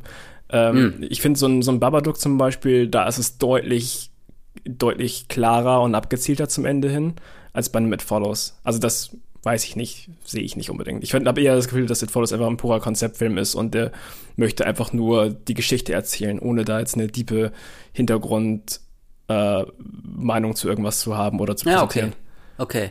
Also ich muss sagen, ich habe mich ein bisschen an Vivarium äh, erinnert gefühlt, den wir irgendwie volles Mal oder so besprochen haben. Ja. Und vor allem, was du erzählt hast, äh, was der Regisseur zum Film gesagt hatte, dass er nämlich quasi so eine Art von, von moderner Schreckensversion für, für junge Leute auf die Leinwand bringen wollte. Und das war halt so die Art und Weise, wie er, wie er diesen speziellen Albtraum ähm, rüberbringen wollte. Und also für mich fühlt sich It Follows so an, ähm, also ähnlich wie du, ich glaube nicht, dass das, dass das Vieh irgendwie für sexuell übertragbare Krankheiten steht oder so, sondern ich, ich glaube, ein Thema des Films ist, ähm, ja, ist, ist diese manchmal schmerzhafte Phase, ich habe es am Anfang auch schon mal erwähnt, so zwischen Kindheit und Erwachsensein. Also es ist ja irgendwie so in der öffentlichen Wahrnehmung, so wenn du das erste Mal Sex hattest, bist du offiziell kein Kind mehr, sondern bist du ins Erwachsenenalter eingetreten und vielleicht beginnt dann irgendwie auch so langsam ein Gefühl für deine eigene Sterblichkeit einzusetzen. So weißt du, in der Kindheit und auch so als Jugendlicher denkst du, du fühlst dich ja unsterblich, so du, du könntest Bäume ausreißen, dir wird niemals irgendwas passieren, du wirst ewig leben.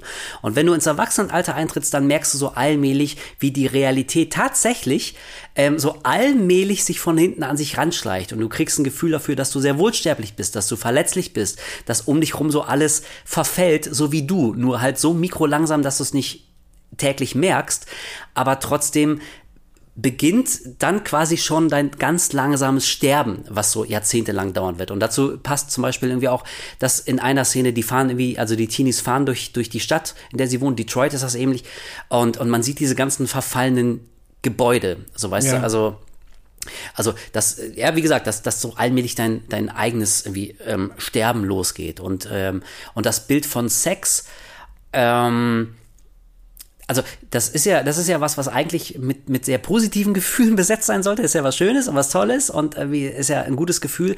Aber das schwingt ja manchmal irgendwie auch was, was so sehr, sehr Negatives mit. Also es fängt bei Unsicherheit an und kann wirklich wie also sehr extrem negative Gefühle mit sich bringen, wenn wir von sexueller Gewalt reden oder Sex gegen deinen Willen oder ähm, alles, was, was damit zu tun hat. Und äh, ich, also ich glaube, dass das so das, das Thema von It Follows ist. Oder zumindest ist es ein Stilmittel, was der Film benutzt, um, um dieses Gefühl, ähm, ich muss die Kindheit hinter mir lassen, ich muss ins Erwachsenenalter eintreten und das ist, das tut aber manchmal weh, das ist schmerzhaft, das ist melancholisch ähm, und das hat nicht nur gute Gefühle. Und ich, ich glaube, dass das ist, was es, äh, was It Follows transportieren will. Und dazu fällt mir gerade ein, so ganz kleine Details, die finde ich aber total schön.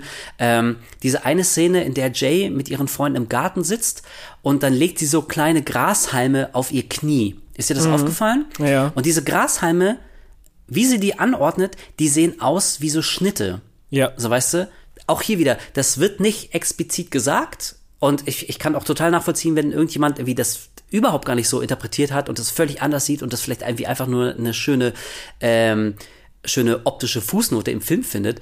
Aber also ich glaube, das ist nicht ganz zufällig gewählt. Also mit, mit dem beginnenden Erwachsenenalter, also du lässt die Kindheit hinter dir, du bist jetzt voll Teenie, du bist kein Kind mehr, aber auch noch nicht ganz Erwachsener.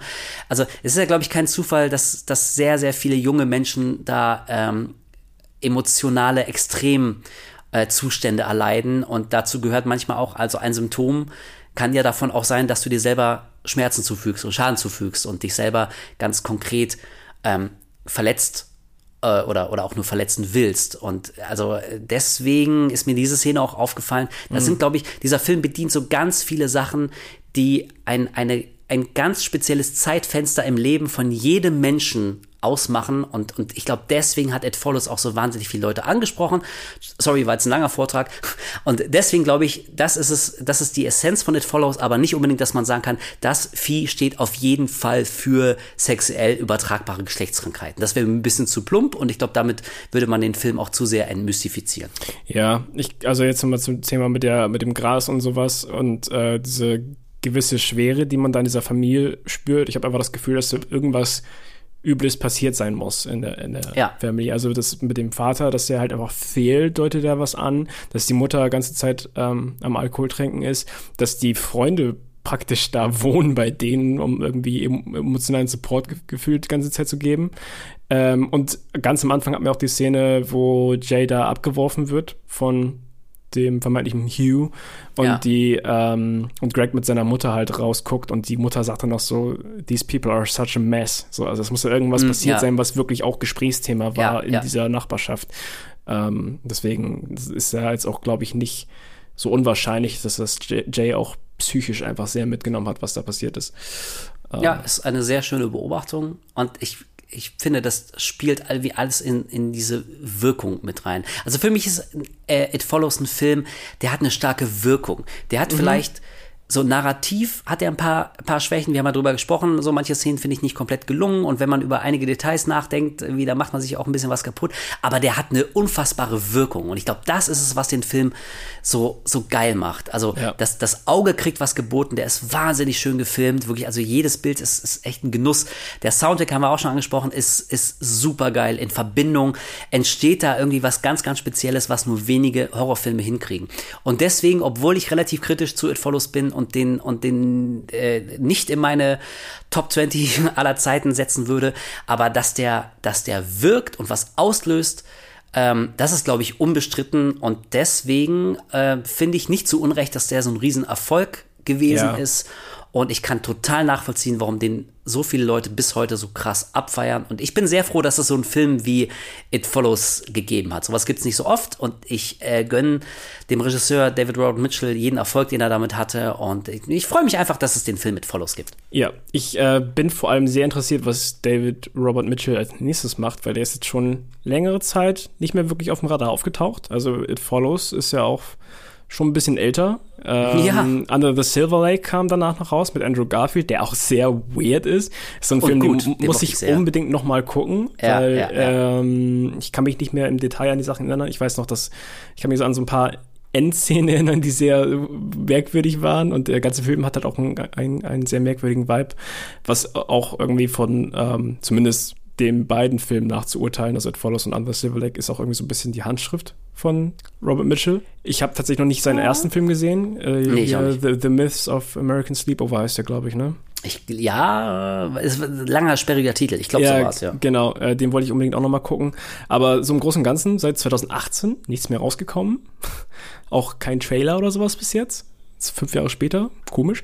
Äh, ich weiß nur, irgendwann mal gelesen zu haben, dass er einen, pass auf, 80er Jahre angelegten Film mit Dinos machen möchte. Geil. Wer Also- da, wer noch? Also das ist das Einzige, was man weiß. Äh, movie placed in the 80s in Dinosaurs. So, und, äh, irgendjemand, ich glaube Anne Hathaway oder sowas, irgendjemand sp- hat da jetzt schon Hammer. Ich, gesagt, ich möchte, ich möchte eine Version von den alten Dinos von der 80er Puppen-Animationsserie. Alter, von, ja. Das, das wäre das wär so gut. Du hör mal, äh, ich, ich will überhaupt nicht ungemütlich sein, aber ich gucke auf die Uhr und sehe, dass mir persönlich die Zeit so ein bisschen unter dem Hintern wegrutscht. Deswegen glaube ich, wir sind bei unserer Besprechung von It Follows zum Ende gelangt. Ich Ja. glaube, es kam, kam raus und rüber, was wir sagen wollten. Wir beide mögen ihn, du glaube ich ein bisschen mehr als ich, aber ist trotzdem ein sehr, sehr guter Film, den man sich als Horrorfan definitiv angucken sollte. Und wenn einem der Film schon nichts gibt, dann aber wie der Soundtrack ist der absolute Wahnsinn, muss sein. Ähm, dann würde ich gerne noch Zweieinhalb Minuten haben wir noch, aber noch ganz kurz fragen, ob es zum letzten Mal irgendwas Lohnenswertes an Feedback gab, Fragen oder sonstigem. Und wenn Äh, nicht, dann können wir es hier auch beenden. Genau, die Frage habe ich ja letztes Mal hier fabriziert. Ähm, da habe ich einfach nur gefragt, wieder, wie fandet ihr den Film? Und zusätzlich habe ich gefragt, welches Horror-Videospiel würdet ihr gerne mal verfilmt sehen? Ähm, hat mich einfach mal interessiert, deswegen skippe ich mal ganz kurz die Antwort von dem Film, damit wir hier ein bisschen Zeit sparen können. Ähm, Ja. Es kam auf jeden Fall sehr auf Dead Space dran, wo ich auf jeden Fall mitgehen Ja. würde. Also so ein Dead Space Horrorfilm würde mich einfach mal interessieren. Ähm, könnte man, glaube ich, echt viel draus machen. Ich habe ich hab aber irgendwie das Gefühl, würde jemand einen Dead Space Horrorfilm machen, wäre es wahrscheinlich, wird es in einem Jumpscare fest enden. Ja, das, das wäre richtig stumpf. Das wäre total bescheuert. Ja, aber so Sci-Fi-Horror gibt es gefühlt immer sehr wenig und Ja. könnte man doch einiges draus machen, glaube ich. Ja, okay. Mir fällt spontan gerade ein, du kannst ja noch so ein, zwei Wortmeldungen gleich noch bringen. Äh, Ja. Aber mir fällt ein, ich würde wahnsinnig gern Siren sehen, Forbidden Siren. Diese Yes. Serie mit den Shibito, diese japanische Gruselserie von den ehemaligen Machern von Silent Hill. Alter, die Spiele sind bis heute so fucking creepy. Und Ja, das als Mann. Film, ich glaube, ich würde sterben. Das ist so unheimlich. Also irgendjemand, ich weiß, es gibt, in Japan gab es, glaube ich, einen Siren-Film, war ein TV-Film oder so. Aber das irgendwie mit großem Budget und, ähm, also da, da wäre ich sofort am Start. Fände ich super geil. Das wäre mega, mega cool tatsächlich. Ja. Ähm, genau. Andreas hat geschrieben, die Metro-Reihe als Serie oder Tril Trilogie wäre Ah, mega. ja, ja, Metro ja, kann man ja. schon auch viel mach draus machen. Könnte ja. man machen, ja. Äh, Konsti hat geschrieben Amnesia. Ähm, ja, könnte man Mhm. Ja. auch, auch viel Wenn man das machen. Monster nicht die ganze Zeit sieht. Wenn man das sonst eigentlich die ganze Zeit sieht, ja, Ja. stimmt. ähm, und Sunshine hat noch geschrieben, Ali- Alice Madness Returns wäre mega. Ich meine, wir hatten ja einen Alice-Film, der so Tim Burton-like ein bisschen Gott, drüber ey. war, ein bisschen düsterer, sage ich mal, vom, vom Look zumindest. So, ähm, wenn man daraus so eine Art Horror-Vibe noch rausholen könnte, wäre natürlich ganz cool. Ja. Ja, okay, ein paar ganz gute Vorschläge. Ähm, also bald haben wir ja Five Nights at Freddy's und so. Vielleicht wird er ja wieder erwarten richtig gut. Weiß ich nicht. Könnte sein. Ich will es nicht ausschließen. Glaub's aber nicht. Ja. Oh, ja, Ach ja, und äh, Mario Schleich hat noch geschrieben, Observer, äh, schwierig wegen dem Tod von Rutger Hauer. Ja, das Ähm, stimmt. Ohne den geht das nicht. Ja, eigentlich schon. Und Signalis wäre wegen dem Artstyle als Oh. Anime denkbar. So Silent Darkwood Hill-Atmosphäre mit Cosmic Horror und Sci-Fi-Setting. okay. Äh, Gehe ich auch mit. Ja, Signalis habe ich bei The Way letztens durchgespielt, fand ich sehr cool. Ja, Kann okay. ich auch sehr empfehlen. Ja, schön. Da haben doch unsere Zuschauer wieder sehr, sehr gute Vorschläge gebracht. Ja, Leute, ey, sorry, ihr habt gerade äh, gemerkt, aber wir haben uns so ein ganz kleines bisschen verlabert. Wurde doch länger, als ich dachte. Deswegen muss ich jetzt leider relativ schnell weghuschen. Aber es war eine schöne Diskussion. Ich glaube, wir sind dem Film gerecht geworden. Äh, wir freuen uns wie immer über Lob, Anregungen, Feedback, Fragen und so weiter und so fort. Äh, Social Media mäßig sind wir zu finden auf Twitter und Instagram unter der Horror Podcast. Und ich glaube, nagelt mich nicht oder uns drauf fest, wann, aber wir werden auf jeden Fall nochmal irgendwie Filme zur Abstimmung stellen. Ich glaube, das äh, machen wir öfter und dann diesmal auch über Instagram. Ja, ja, ich weiß, Leute haben geschrieben, warum macht das nicht über Insta? Hab kein Twitter. Habe ich nicht dran gedacht. Ich habe die scheiß Umfrage erstellt. Ich habe irgendwie, ich weiß ja auch nicht warum, keine Ahnung, Knoten im Hirn. Nächstes Ja. Mal machen wir das. Fuck you. Wolf. Ja, Entschuldigung. Ich hab's dir gesagt. Äh, ja, da war es zu spät, du Arsch. Äh, nächstes Mal machen wir es auch über, über Insta. Genau, ansonsten, wir freuen uns immer mega, wenn ihr eine Bewertung bei Spotify da lasst, aber auch, wir sagen das nicht wirklich oft, aber ich lese tatsächlich auch alle eure Reviews beim Apple Podcast. Äh, deswegen, da könnt ihr auch sehr gerne eine Bewertung da lassen und irgendwas schreiben. Da gucke Ja. ich auch alle paar Tage mal rein. Genau. Macht das. Ja! Cool. Leute, ja, wunderbar. Dann entlassen wir euch jetzt in den weiteren Samstag. Wir hören uns heute in zwei Wochen wieder. Ihr kriegt mit, welchen Film wir besprechen, damit ihr genug Zeit habt, euch vorzubereiten und den zu gucken. Wenn ihr euch, äh, äh, nein, wenn ihr uns auf Social Media eben folgt, äh, ja, und bis dahin wünschen wir euch ein schönes Wochenende. Guckt noch ein paar Horrorfilme und bis zum nächsten Mal. Und lasst euch nicht verfolgen von irgendwelchen halbnackten Typen auf der Straße. Ja! Alter, du musst zum Arzt. Jetzt? Ja. Okay. Wenn jeder meinen ersten Film-Soundtrack gemocht und akzeptiert hätte, hätte wahrscheinlich meine Karriere drunter gelitten. Danny Elfman.